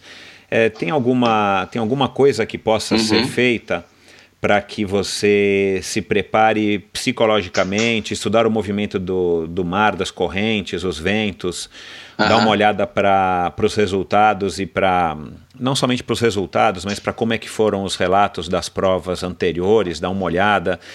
Porque como são várias condições climáticas da natureza que você não, não tem como prever e como controlar, é, isso me chama a atenção, né? Porque, por exemplo, na bicicleta ou mesmo na corrida, você fica atento a vento, temperatura, uhum. chuva. Agora, corrente, correnteza, os ventos que acabam atrapalhando bastante, a, a direção das águas, a tábua de marés, como é que você pode como é que o sujeito pode se preparar ou antever um pouco o que, que ele vai enfrentar naquela situação uhum. ali na, na, véspera da prova, enfim, para que ele se prepare, se chegue melhor preparado? É, não, é a variação de correnteza, de vento, de temperatura, são, são coisas fundamentais da gente estudar antes de fazer uma prova. Eu, particularmente, para mim, Michel, eu não estudo muito quando eu vou fazer a prova porque eu gosto do desafio, sabe? Eu gosto de ir lá e, e, e ver e ter surpresas. Eu gosto disso. Eu gosto de, inclusive, me, me preparar durante os meus treinos, me preparar para todo tipo de condição. Então, tanto fisicamente quanto mentalmente, eu estou sempre pensando nas piores condições possíveis, porque se tiver condição boa, vai ser fácil. Mas não é o que eu recomendo. Eu recomendo que as pessoas elas estudem, elas vejam a tábua de maré, eu tenho um conhecimento sim de tábua de maré, não é um super conhecimento, mas é, depois que a gente aprende a ler os sites, é bem simples de entender. É, tem um aplicativo de, de ventos também, então dou uma estudada nos ventos. Aprendi com um técnico lá do Rio de Janeiro, com esse aplicativo. Então vejo maré, vejo vento, vejo temperatura, principalmente esses três pontos, né? Se vai chover, temperatura interna e externa da água e temperatura fora. Então estudar isso é muito importante. Agora, tem que tomar muito cuidado, Michel, porque tem gente que se prende ao problema, né? Então a pessoa estuda tudo isso aí, vê que vai estar uma condição difícil e aí ali já começa a se derrotar, né? Ah, mas vai estar muito frio, ah, mas a correnteza vai estar muito contra, ah, mas a maior parte da prova vai ser com vento. E aí pronto, é o primeiro prazo pro fracasso, né? Eu brinco com meus atletas, né? Tem atleta meu que fala assim, ah, e aí, vai lá, cara, vai fazer o tal prova, vou, cara, não, vou tentar. Fala, ixi, velho, tentar não, cara, tentar é o primeiro passo pro fracasso, né? Então, assim, eu acho fundamental a gente estudar a prova, ver todas as condições, trabalhar em cima dessas condições, mas principalmente saber que está preparado para qualquer uma das condições. Isso é o mais importante. Porque se for para ver e sofrer, então é melhor não, não ver. É melhor só se preparar para as condições e ter a surpresa, né? Bom, você me corrige se eu tiver errado, mas me parece que, como eu falei aqui agora, né, cada travessia, cada evento, uhum. mesmo que você já tenha participado em anos anteriores, vai te proporcionar uma experiência diferente, uma experiência, uhum. experiência única. E são tantas essas variáveis que podem influenciar você num determinado dia, que eu acredito que praticamente cada desafio acaba sendo único na, naquela oportunidade.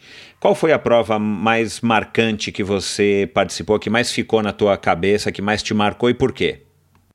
É, bom, cada prova acaba tendo uma memória diferente, né? Eu, eu posso numerar três? Claro, fica à vontade. eu vou numerar três. Uma, porque eu, eu encarei meu medo, assim, muito forte, que foi o canal da Catalina, né? Essa foi a, a, prova mentalmente assim que me marcou muito e que fez fa, faz uma diferença muito grande na, na minha vida, que foi o medo. Teve o Canal da Mancha que me marcou porque fisicamente foi uma prova bem sofrida. E teve os 88 quilômetros da Argentina, que foi uma prova que me marcou bastante porque foi a primeira vez que eu tive a oportunidade de representar o Brasil numa prova.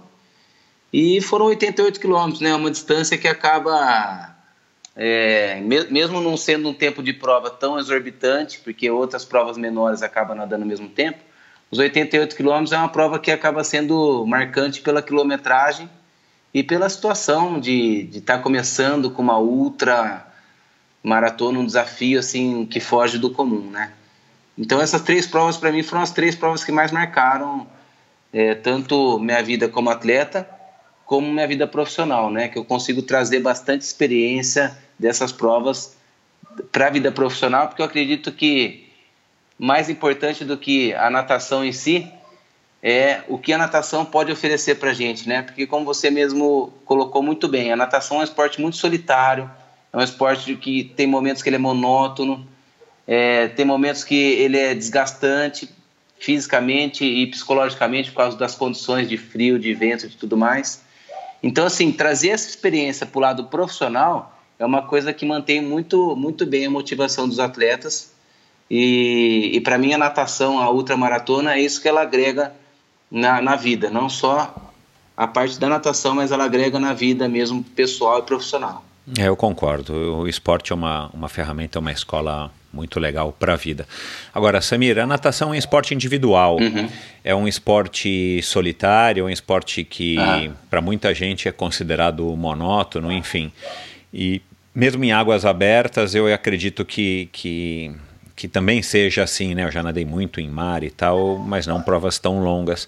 Agora, o que que, o que, que te motiva, o que que te move, o que que te faz querer está é, tá se desafiando em cada uma dessas provas, já que o custo financeiro, o custo energético, não a energia que você gasta na prova, mas assim, a energia que você tem que pôr num projeto desse para conseguir levantar dinheiro, fazer toda a estrutura e tal, é, para poder realizar e muitas vezes né, você enfrenta todas as dificuldades que você relatou. O que, que te motiva?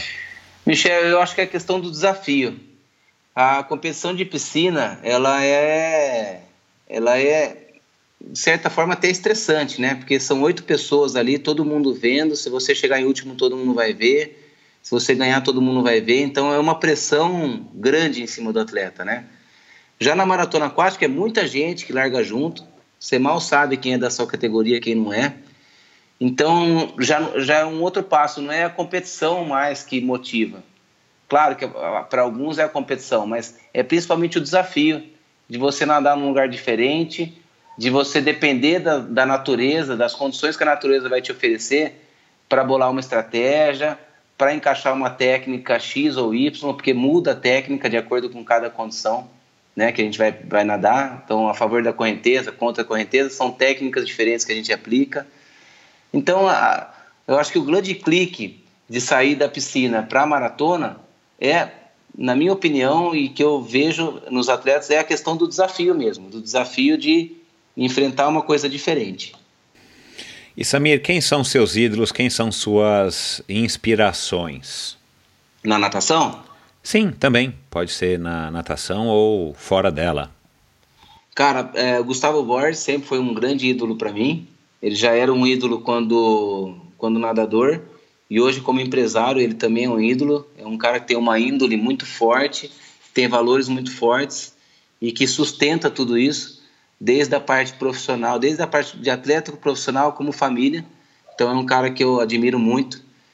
É, admiro muito o Luiz Lima, né, o atleta lá do Rio de Janeiro, já foi atleta olímpico. É, é um cara que sempre apoiou e, e, faz com muito amor o que ele, o que ele faz, que é a, a natação. É, Okimoto, que eu tive o prazer de conhecer ela já em 94, na verdade 93 a gente já nadava próximo, porque é a mesma idade, né? Então a mesma categoria. Então a Poliana Okimoto é uma atleta que eu admiro demais por toda a carreira que ela teve, por toda a dedicação, por toda a disciplina e foco e tudo, cara. É, até chegar à medalha olímpica no, em 2016. Então, esses três atletas, para mim, são três motivações de formas grandiosas e diferentes. Isso. Para quem não ouviu, a Poliana já passou por aqui esse ano no episódio 41. Vai lá no Spotify, no iTunes e, e ouça. Samir, qual foi o melhor e o pior conselho que você já recebeu? o melhor conselho? Isso, o melhor e o pior. O melhor conselho para natação é, é a questão da, do foco, né? Do foco, da disciplina, do planejamento. É, e, e, do desafio agora na maratona aquática, né? Esses para mim foi os, foram os melhores porque são quatro pilares que a gente encara no dia a dia da nossa vida. Então o esporte é, inserido na minha vida, ele está totalmente inserido também na questão profissional. E o pior, a pior coisa que fizeram foi em 2010 um médico falar para mim que eu não poderia nunca mais nadar por causa da bursite da, da, da bursite da tendinite que eu tinha no ombro ele falou que eu nunca mais poderia nadar pro, é, nem treinar mais do que 2 mil metros. Nossa, e essa, essa altura você não tinha nem começado a nadar as outras. Ainda não, cara, não tinha nem começado, só tinha feito uma 14 bis na vida. Então essa foi a pior dica que ele, alguém podia dar, ter dado na minha vida. E como é que você reagiu na época? Você se recorda? É, assim, o que, que você fez quando você saiu de lá? Em que, que você pensou? Eu, Michel, eu, eu na época eu nem procurei outro médico, falei, não quero nem ouvir outra opinião, porque né, o cara tá acabando com o maior prazer da minha vida. Ele nem perguntou se era um prazer grande na minha vida, né? E ele simplesmente vai e tira, né? Tirar o doce da criança, né? Então, assim, eu fiquei parado, fiquei nadando por seis meses e foi uma grande experiência porque eu fiz várias adaptações técnicas no meu nado, fiz várias adaptações de material, de materiais, né? De palmar, de paraquedas, de eh, fui, fui, fui redescobrindo e foi acabou sendo um ensinamento para mim. Então, na verdade, a dica ruim que ele me deu foi extremamente positiva porque eu pude trazer isso para o meu lado profissional. Claro. E aproveitando o gancho, como é que você lida com as lesões, as limitações que o corpo vai impondo à medida que os anos vão, vão se passando? É, enfim, você já falou aí desse caso logo de cara, mas como é que você resolve, como é que você lida aí com, essa, com esse outro desafio dos atletas? É, eu, eu acabo lidando com a dor mas não porque eu sinto dor direto, mas porque eu sei exatamente os exercícios que eu devo evitar, os materiais que eu devo evitar, aonde eu devo encaixar o material, ou aonde eu devo encaixar a intensidade né, do treino. Então, tudo isso é uma coisa que, que eu, vou, eu vou lidando e que não, não tirou a, a performance por, por conta dessas mudanças. Foram simplesmente mudanças para não ter mais uh, o efeito lesivo. Cara, você teve uma carreira, tem uma carreira invejável, fez, é, conquistou é, feitos é, memoráveis. Você ainda tem algum desafio, Samir? Tem alguma coisa aí escondida aí na sua cabeça que você pretende? Ô, Michel, eu, eu, eu, eu, cheguei a pensar em fazer o Ocean Seven, né? Que são a, como se fossem os sete picos da, da escalada, do montanhismo, né? É os sete picos do mar, no mar, né? Então, é, esses sete são Gibraltar, que é entre Espanha e Marrocos, Canal da Mancha, que eu já fiz, Canal do Norte, que é entre Irlanda e Escócia. É, tem o Molokai Oahu, no Havaí. Aí tem é, Japão, entre duas ilhas, Hokkaido, eu não lembro qual que é a outra, e Nova Zelândia. Né? Ah, e o Canal da Catalina. Então eu fiz dois, né? Eu fiz o Canal da Mancha e fiz o Canal da Catalina. Os outros, Michel, eu pensei em fazer, mas depois que eu tive filho, minha cabeça e os meus valores mudaram muito eu fiquei um pouco mais medroso, é, eu fiquei um pouco mais é, ponderado, até inseguro, vou dizer assim, porque hoje é uma vida a mais que eu tenho que cuidar, né? E antes era eu e minha esposa, não que não, não importasse minha esposa, mas era diferente. Hoje eu sei da importância de, de criar um filho, né?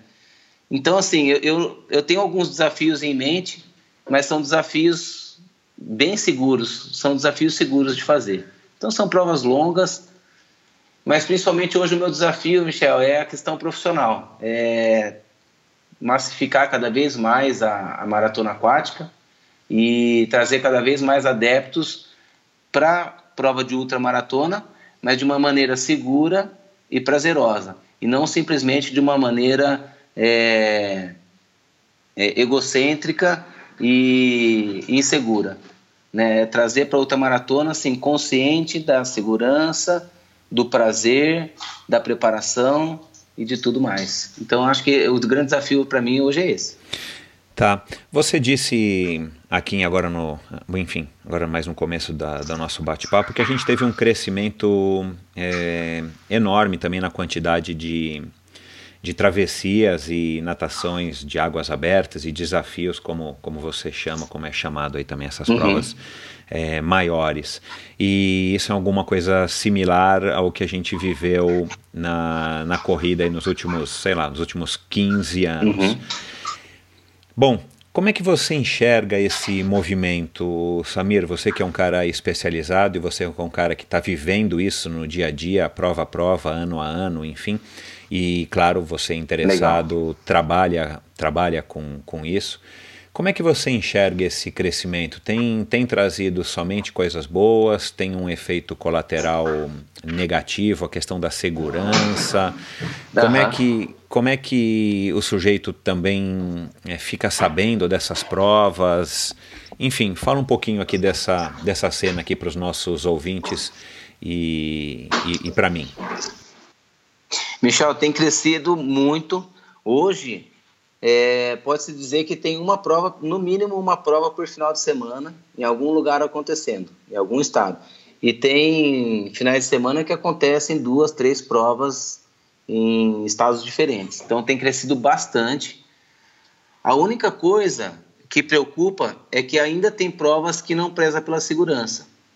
É, são pessoas que pensam mais na, na questão financeira e esquecem um pouquinho da parte técnica, né? Então, essa é uma preocupação, o crescimento desordenado, né? Mas tem crescido muito e cada vez mais é, as pessoas têm se preocupado com a segurança. E existe, Samir, algum padrão, alguma regra mínima de segurança? A CBDA faz algum tipo de imposição para garantir uhum. essas condições mínimas de segurança? Porque a gente está falando de um esporte que tem sim os seus riscos embutidos, principalmente por aquilo que a gente já falou de, de não ter como controlar as condições da natureza, né? Então, infelizmente não tem, Michel. Infelizmente não é nem a CBDA, nem as, as federações locais, né? Então, no caso, Federação Paulista ou Federação Carioca, Baiana. Infelizmente não tem uma regra.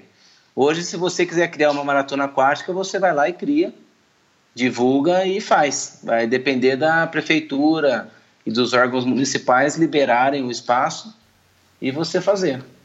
Que ruim isso para modalidade, né, cara? O crescimento é legal, mas se for desordenado, pode colocar em risco o, próprio futuro da modalidade, né? De repente acontece alguma coisa, o esporte começa a ficar com fama de, de que acontece isso ou aquilo nas provas e acaba afastando as pessoas ou desincentivando as pessoas de estarem experimentando uma coisa, uma coisa tão bacana. Como é que o nadador faz para saber se a prova é séria, se ela oferece pelo menos a segurança necessária, como por exemplo um caiaque por competidor, como que você falou aqui agora há pouco, que nas provas mais longas é, é obrigatório.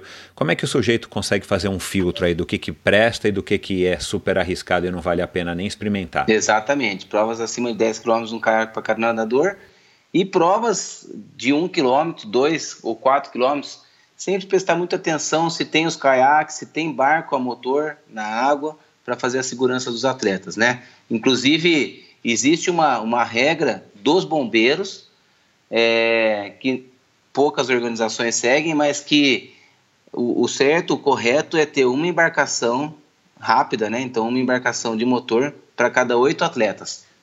Só que isso torna o evento um evento extremamente caro. Então os eventos que não têm um patrocínio, não têm um apoio, dificilmente coloca isso.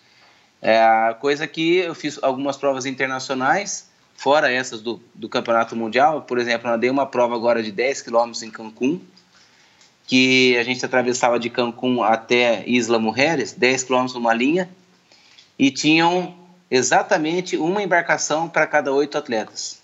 Então, assim, eles seguem a regra, seguem a risca a, a questão da segurança. Então, e, e para quem está nos ouvindo aqui e tiver interessado em começar a, a, conhecer, ver onde é que tem prova, ou vai lá, experimenta uma prova, ou vai assistir uma prova, onde é que a pessoa busca essas informações na internet? Tem algum, sei lá, algum portal? Quais são os sites? Como é que a pessoa fica sabendo mais sobre as provas, inclusive sobre as questões de segurança das provas? É, tem na, na, no site da Swim Channel, hoje eles têm uma plataforma de inscrições, então tem, tem diversas provas lá. Tem o site do maratonaquática.com.br, que é um circuito estadual aqui. Tem o site do travessias.com, são diversos sites, né? Travessias.com, que são as travessias lá em Santa Catarina. Tem a travessia de Bombinhas, também na Santa Catarina. Tem o circuito em Salvador, então entra no site de Salvador, vai ver lá da, da Federação Baiana, tem várias provas no circuito baiano. Tem a prova do Aquaman, né? Eu tenho essa empresa Aquaman junto com o Marcos Campos. A gente tem a prova do Aquaman, a gente fez a Ultra do Aquaman que aconteceu no mês de abril e agora em setembro vai acontecer, a, a, acontece, né? Todos os anos acontece a prova de 1,5 km 7, que é na Praia da Cocanha. Então, assim, são várias as provas. Se jogar ali provas águas abertas no Google, Brasil, vai aparecer diversas opções. Mas esses são os principais os principais. Legal, vou colocar alguns links aqui no post do episódio de hoje. Você é um cara que, que é e foi atleta, tem uma vivência prática gigantesca, acabou se tornando professor, abriu uma assessoria esportiva e a Elo Academia. Aproveita aqui para fazer um pouco de, de propaganda, mas para poder explanar aí para as pessoas, explicar para as pessoas em que consiste o seu trabalho, Samir. É, eu tenho. Eu, eu comecei com a, como professor, depois eu montei assessoria junto com a minha esposa. E aí, nessa de montar assessoria, a gente precisava de um espaço físico. Eu comecei a alugar três raias numa academia. Aí, alugando essas três raias, essa academia, os sócios é, resolveram vender. E aí perguntaram para mim, Samir, você não quer comprar nossa carteira? Eu falei, pô, querer eu quero, né? Mas dinheiro eu não tenho, né? E aí eu falei, mas me dá um tempo. Aí arrumei dois sócios e aí nós compramos a carteira de cliente e hoje a gente tem a Elo Academia. Então, da assessoria, é, Elo Assessoria chamava, passou para a Elo Academia. Eu ainda tenho esse trabalho com assessoria, faço as planilhas externas. Então, eu tenho os atletas dentro da academia e tenho as planilhas na assessoria. Então, eu tenho um espaço físico é, diário, né, para dar os treinos para os atletas, e tenho as planilhas de treinamento que eu prescrevo. Hoje eu estou com 90 atletas planilhados no, no Brasil. E aí, é, baseado nesse trabalho todo que, que eu desenvolvo dentro da academia e na, na assessoria, eu resolvi montar a metodologia Aquaman, que é um método de ensino onde eu é, faço a capacitação dos profissionais das academias, clubes, associações que contratarem. É um contrato de três anos que eu e o Thiago Vinhas, é, que é meu sócio na metodologia, a gente vai fazendo a capacitação dos profissionais, a gente prescreve todos os treinamentos que vão ser aplicados dentro da academia e todo o acompanhamento, tanto da academia quanto dos alunos da academia ou da, do cliente que, que comprar. Então, é uma metodologia bem voltada para natação adulto, de aperfeiçoamento até treinamento. Então, para pessoas que nadam de 1.500 para mais. Incentivando, inclusive, a prática das águas abertas. Né? Então, é um treinamento bem voltado para o aeróbico, que trabalha os outros estímulos também, anaeróbico, velocidade e tudo mais, mas que encaminha, de uma certa forma, os, os clientes a, a participarem das, das maratonas aquáticas, né? Então, é uma forma também de, de massificar, né? O propósito que eu comentei, de massificar essa, é, essa tribo da, das águas abertas. E aí o Aquaman também tem um viés para as provas, que a gente faz uma prova de ultramaratona de 15 quilômetros, e também uma prova de 1,5 km e 7 são é uma prova em cada semestre que a gente promove. Né? Então, Aquaman e os desafios que eu e o Marcos Campos, que é meu sócio no Aquaman mesmo, Travessias e Desafios Aquaman, é, ele é meu sócio e a gente faz os desafios. Então, a gente deu a volta na Ilha Anchieta, a gente vai bolando uns desafios e nada, deu a volta na Ilha do Mel, é, a gente fez o, o Marquinho nadou o Leme ao Pontal, eu fui como técnico dele no barco. Então a gente lança os desafios. E futuramente a ideia nossa é transformar todos esses vídeos, eu e Marquinho nadando, a gente nadou de Florianópolis a Porto Belo, tudo isso com filmagens bem profissionais. E a ideia é que um dia a gente forme vários capítulos e que esses capítulos possam ser transmitidos em, em rede nacional. Bom, a gente tem muitos ouvintes é. aqui que são triatletas e você também atende ao triatlon também, né? Sim, sim, é. Quando eu falo águas abertas, envolve tanto o atleta só de águas abertas quanto o atleta, quanto os triatletas, né? Então, é, então é, a prescrição é para nadadores de águas abertas e triatletas. Claro, além de ser legal, é um trabalho de extrema importância se a pessoa não possui intimidade com águas abertas e são raríssimas as pessoas. Né? Então fica a dica, viu pessoal? Não menosprezem a natação do triatlon pois os riscos existem e é possível reduzi-los bastante com a ajuda de pessoas tipo o Samir. E agora, quem quiser saber mais sobre o seu trabalho, te acha como nas redes sociais, Samir? É isso, nas minhas redes sociais ou no meu site pessoal também, é samirbarel.com.br. Vou colocar também os links aqui no post do episódio de hoje. Os avanços tecnológicos chegam a impactar também os resultados das travessias, Samir? Como é que é a relação da tecnologia com a natação em, em águas abertas, em travessias, em, em maratonas aquáticas? É, a tecnologia nas águas abertas ela é muito anda muito em paralelo com a natação, né? Então tem o traje técnico, é, tecnológico que pode ser utilizado nas travessias, mas que influenciam sim mas que não influenciam tanto quanto na piscina, porque a piscina é mais detalhes, né? Na maratona não é só os detalhes, envolve muito condicionamento, a preparação mental, a estratégia. Na piscina também envolve tudo isso, mas na maratona é por um tempo maior, né? Então tem os trajes tecnológicos que fazem diferença. Agora, em provas que é permitido, por exemplo, a utilização do neoprene, então isso acaba nivelando um pouco mais a prova, principalmente de, a gente fala de baixo para cima, né? Os atletas é, que têm um desenvolvimento um pouco pior acaba nivelando com o pessoal que tem um desenvolvimento maior, porque aumenta a flutuabilidade, aumenta a, a, a facilidade de, de encaixar a técnica, então as roupas de neoprene acabam nivelando de baixo para cima, né? Tá certo. Uma curiosidade minha, Samir, e talvez aí de muitos ouvintes. Você que se criou na piscina e migrou para as águas abertas, teve que mudar muito o seu estilo de natação, o, o, treino, os treinamentos para enfrentar águas que hum. quase nunca são tranquilas, como as de uma piscina. Quais são as. Que tipo de adaptação um nadador tem que, uhum. tem que fazer, tem que se submeter? Qual é o tipo de de diferença principal e básica que um nadador de piscina tem no seu treinamento e que um nadador de águas abertas tem que ter, que é completamente, enfim, diferente. Faz, faz, faz um pouco aí dessa. Desce um pouco desse panorama aqui para a gente entender. Estou curioso. Não, não. A mudança, a mudança técnica, assim, foi enorme, né? Ainda mais eu nadava provas de velocidade, então tinha um trabalho de perna, de perna bem intenso. Hoje, para as maratonas, o trabalho de perna é bem menor, é um trabalho muito mais de equilíbrio. Abraçada, antes um cotovelo mais alto, trabalho de rolamento de tronco bastante é, exagerado. Hoje, um pouco menos de trabalho de, de rolamento de tronco, cotovelo um pouco mais baixo, né, abraçada um pouco mais rente da água Dependendo da condição, se pega um mar um pouco mais marolado, né, vento, então a braçada fica um pouco mais alta. A questão da puxada embaixo, se a gente pega uma, uma condição de correnteza contra, a braçada, a alavanca, ela é um pouco mais fechada, a gente não pega tanta água no início, aproveita mais a finalização para aumentar o giro de braçada.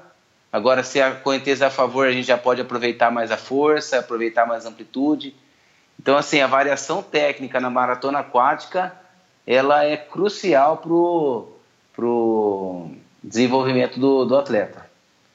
Então, muda, muda bastante mesmo. Legal. Samir, para terminando, já se vão dois anos dos Jogos do Rio 2016, né? Parece que foi ontem. A natação faz anos que vem sendo destaque, principalmente nos Jogos desde antes de Dija Madruga, depois Ricardo Prado, Gustavo Borges, Xuxa, mais recentemente o César Cielo, sem mencionar a, sem mencionar a própria Poliana, né, que já passou por aqui, como eu disse, e entre tantas outras meninas e meninos que tiveram uma relevância bacana aí para conquistas importantes para nossa natação. Mas o fato é que houve certa decepção, pelo menos da mídia, no que diz respeito aos resultados obtidos nos Jogos do Rio 2016. Como é que você analisa o desempenho da nossa natação nos últimos anos? É, esse recente escândalo na CBDA, que, que acaba também se somando a tantos outros escândalos que a gente tem vivido aí nos últimos anos aqui no, no Brasil. É, qual a sua opinião a respeito do, do prometido e sonhado legado olímpico? E como é que você analisa a, a, a situação atual da natação, os últimos anos? Você acha que a gente está caminhando para uma natação cada vez melhor? Você acha que a gente está trabalhando da maneira correta, que, que as federações, a confederação, o COB, estão estimulando, o COI, COB e COI estão estimulando para que a nossa natação cresça e evolui, evolua? Ou você tem uma opinião aí um pouco mais, mais crítica? Como é que você enxerga toda essa cena, principalmente pós-Rio 2016 e o futuro da nossa natação? É, Michel, é, é, é, um, é um fato assim bem, bem difícil da gente da gente chegar numa conclusão, né? Mas realmente o legado olímpico, infelizmente, muito triste, né, cara? Não, não ficou esse legado olímpico nem, tanto para os atletas quanto na questão física, né? Acabou não ficando muito esse legado. É, eu acredito que todos os esportes no Brasil, cara, em, todos não, né? Vamos, não podemos generalizar, mas em geral eles têm fases, né? Então parece que surgem ídolos, depois fica um tempo, depois de seis anos surge outro. Não é uma coisa constante, né? Não é contínuo. Talvez porque o, o empenho da, das confederações e do governo não seja também contínuo, seja um, uma coisa mais bem brasileiro, né? Uma coisa mais interior que vem de dentro e que é momentânea, né? Aquela aquela coisa intensa. Então dura um, dois anos, depois dá aquela baixada. Opa, tem mundial agora, vamos lá, pá, aí cresce de novo. Então esse é um dos fatores. Agora um dos fatores que eu tenho notado bastante também trabalhando em academias e participando de provas amadoras, de alguns festivais, é que o incentivo dos pais também parece que não é o mesmo, sabe, Michel? as crianças elas não têm mais a mesma motivação de ir para o clube treinar e passar o dia no clube brincando e participando e convivendo. É uma convivência muito mais virtual do que uma convivência física e pessoal. Então é difícil a gente culpar só a, as instituições e os profissionais, porque a, a educação dentro de casa tem sido difícil. Ah, difícil não, tem sido diferente, né? Por causa dessa evolução tecnológica mesmo. É meu ponto de vista, né? Não, não, não é, não é ser, não, não sou o dono da razão. E, e acredito que esse, esse incentivo vindo de casa ele é muito importante, Michel. Então. Concordo, cara. Aliás, pouca gente, ou talvez você é o primeiro cara que falou disso, é, tocou nesse tema tão importante aqui no Endorfina, que é o incentivo dos pais, o incentivo dentro de casa, o, não somente o, o estímulo, mas também o exemplo e, e, e o que, que você acha que pode ser feito para a gente avançar, então, na, nessa modalidade tão legal que é a natação aí, em todas as suas variáveis, piscina, maratonas, Olimpíadas, águas uhum. abertas, travessias, desafios e tudo mais. O que está faltando? É, eu vejo poucas, eu vejo um trabalho de base é, fraco, mas não porque os profissionais que estão atuando são fracos, mas porque não tem, é, não tem as crianças ali para se desenvolver, né? Então o trabalho nas escolas, eu acho que falta muito né, a questão da educação física ser uma opcional nas escolas, isso para mim é, é um absurdo, né? Você não valorizar o esporte como uma formação de um cidadão, né? Você colocar que a escola ela é, é, é opcional colocar ou não, quer dizer, então para o esporte tanto faz, né? O esporte tanto faz na vida das pessoas. Eu, eu, sou, eu sou um cara formado pelo esporte tudo na minha vida foi através do esporte, minha família, meus amigos, meus valores, meus propósitos, meu trabalho, né? Então, esse é um ponto já que acaba num, num, fazendo o esporte não evoluir tanto. Né? E o segundo ponto, realmente, é, o governo, agora talvez entrar uma lei, vai tirar do, do, do esporte para investir na segurança pública, né? É, é, uma, é uma contradição muito grande, né? É. é. Então, quer dizer, são vários fatores que acabam influenciando no, na, na não evolução do esporte, né? Além dessa questão do, do legado olímpico e tudo mais, né? Acho que a, a dentro de casa ainda faz muita diferença. Show, Samir. Recado tá dado, só não entende quem não quer, né? Antes de encerrarmos, um último recado para os seus fãs, nossos ouvintes. Eu queria agradecer assim de coração esse papo, foi muito legal. É um assunto que eu adoro abordar. Foram todos os assuntos que eu adoro abordar. E o recado que eu deixo é que todos acreditem no potencial que tem, que quando a gente tem um objetivo bem definido e a gente tem um planejamento, disciplina, tem vontade, ah, fica o meu lema, né? Nós somos todos capazes. Então, parece um absurdo os 88 quilômetros, mas um dia caminhar era um absurdo quando a gente só engatinhava. Caminhar era um absurdo, depois que a gente começou a caminhar, correr era um absurdo, né? Então, na verdade, não existe o super-herói, né? Existe a força de vontade e a gente acreditar em, nós mesmos. Exato, legal, Samir.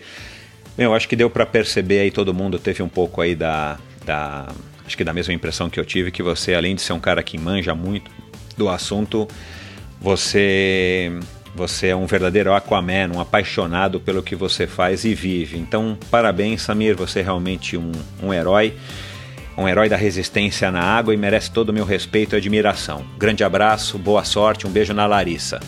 Muito obrigado, Michel. Um grande abraço para você, um grande abraço para todo mundo e espero poder colaborar muito com o esporte. Um abraço.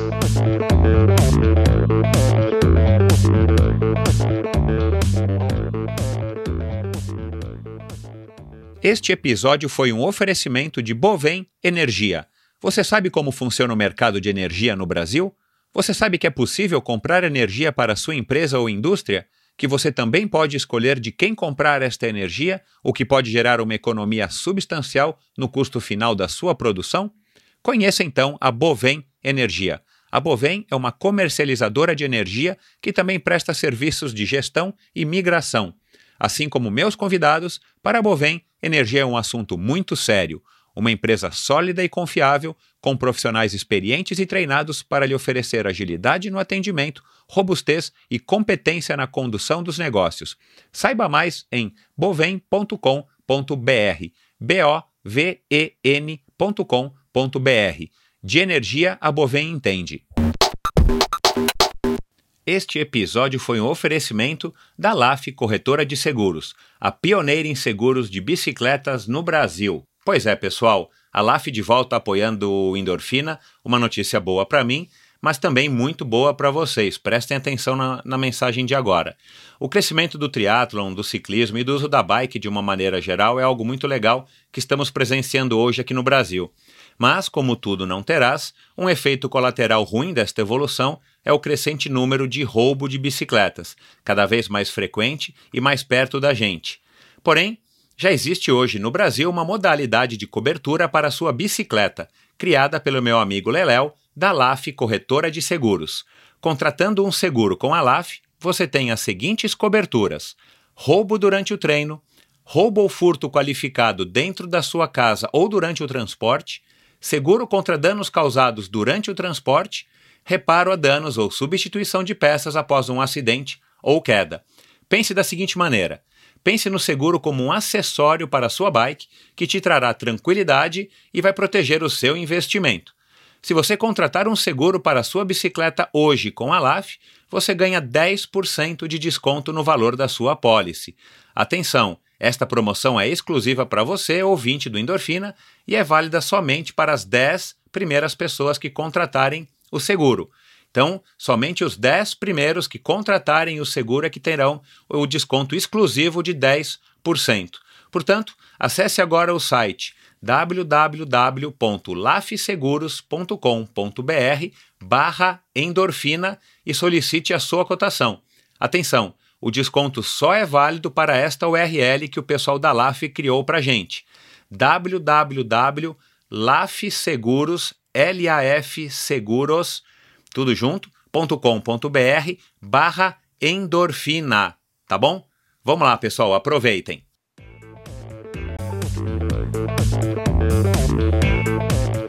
Obrigado por ouvir esse episódio do Endorfina. Acesse o endorfinabr.com, vá no post do episódio de hoje para conhecer um pouco mais sobre o meu convidado e alguns assuntos abordados em nossa conversa. Lá você ainda encontra todos os episódios do Endorfina e uma galeria de fotos da história do triatlon brasileiro.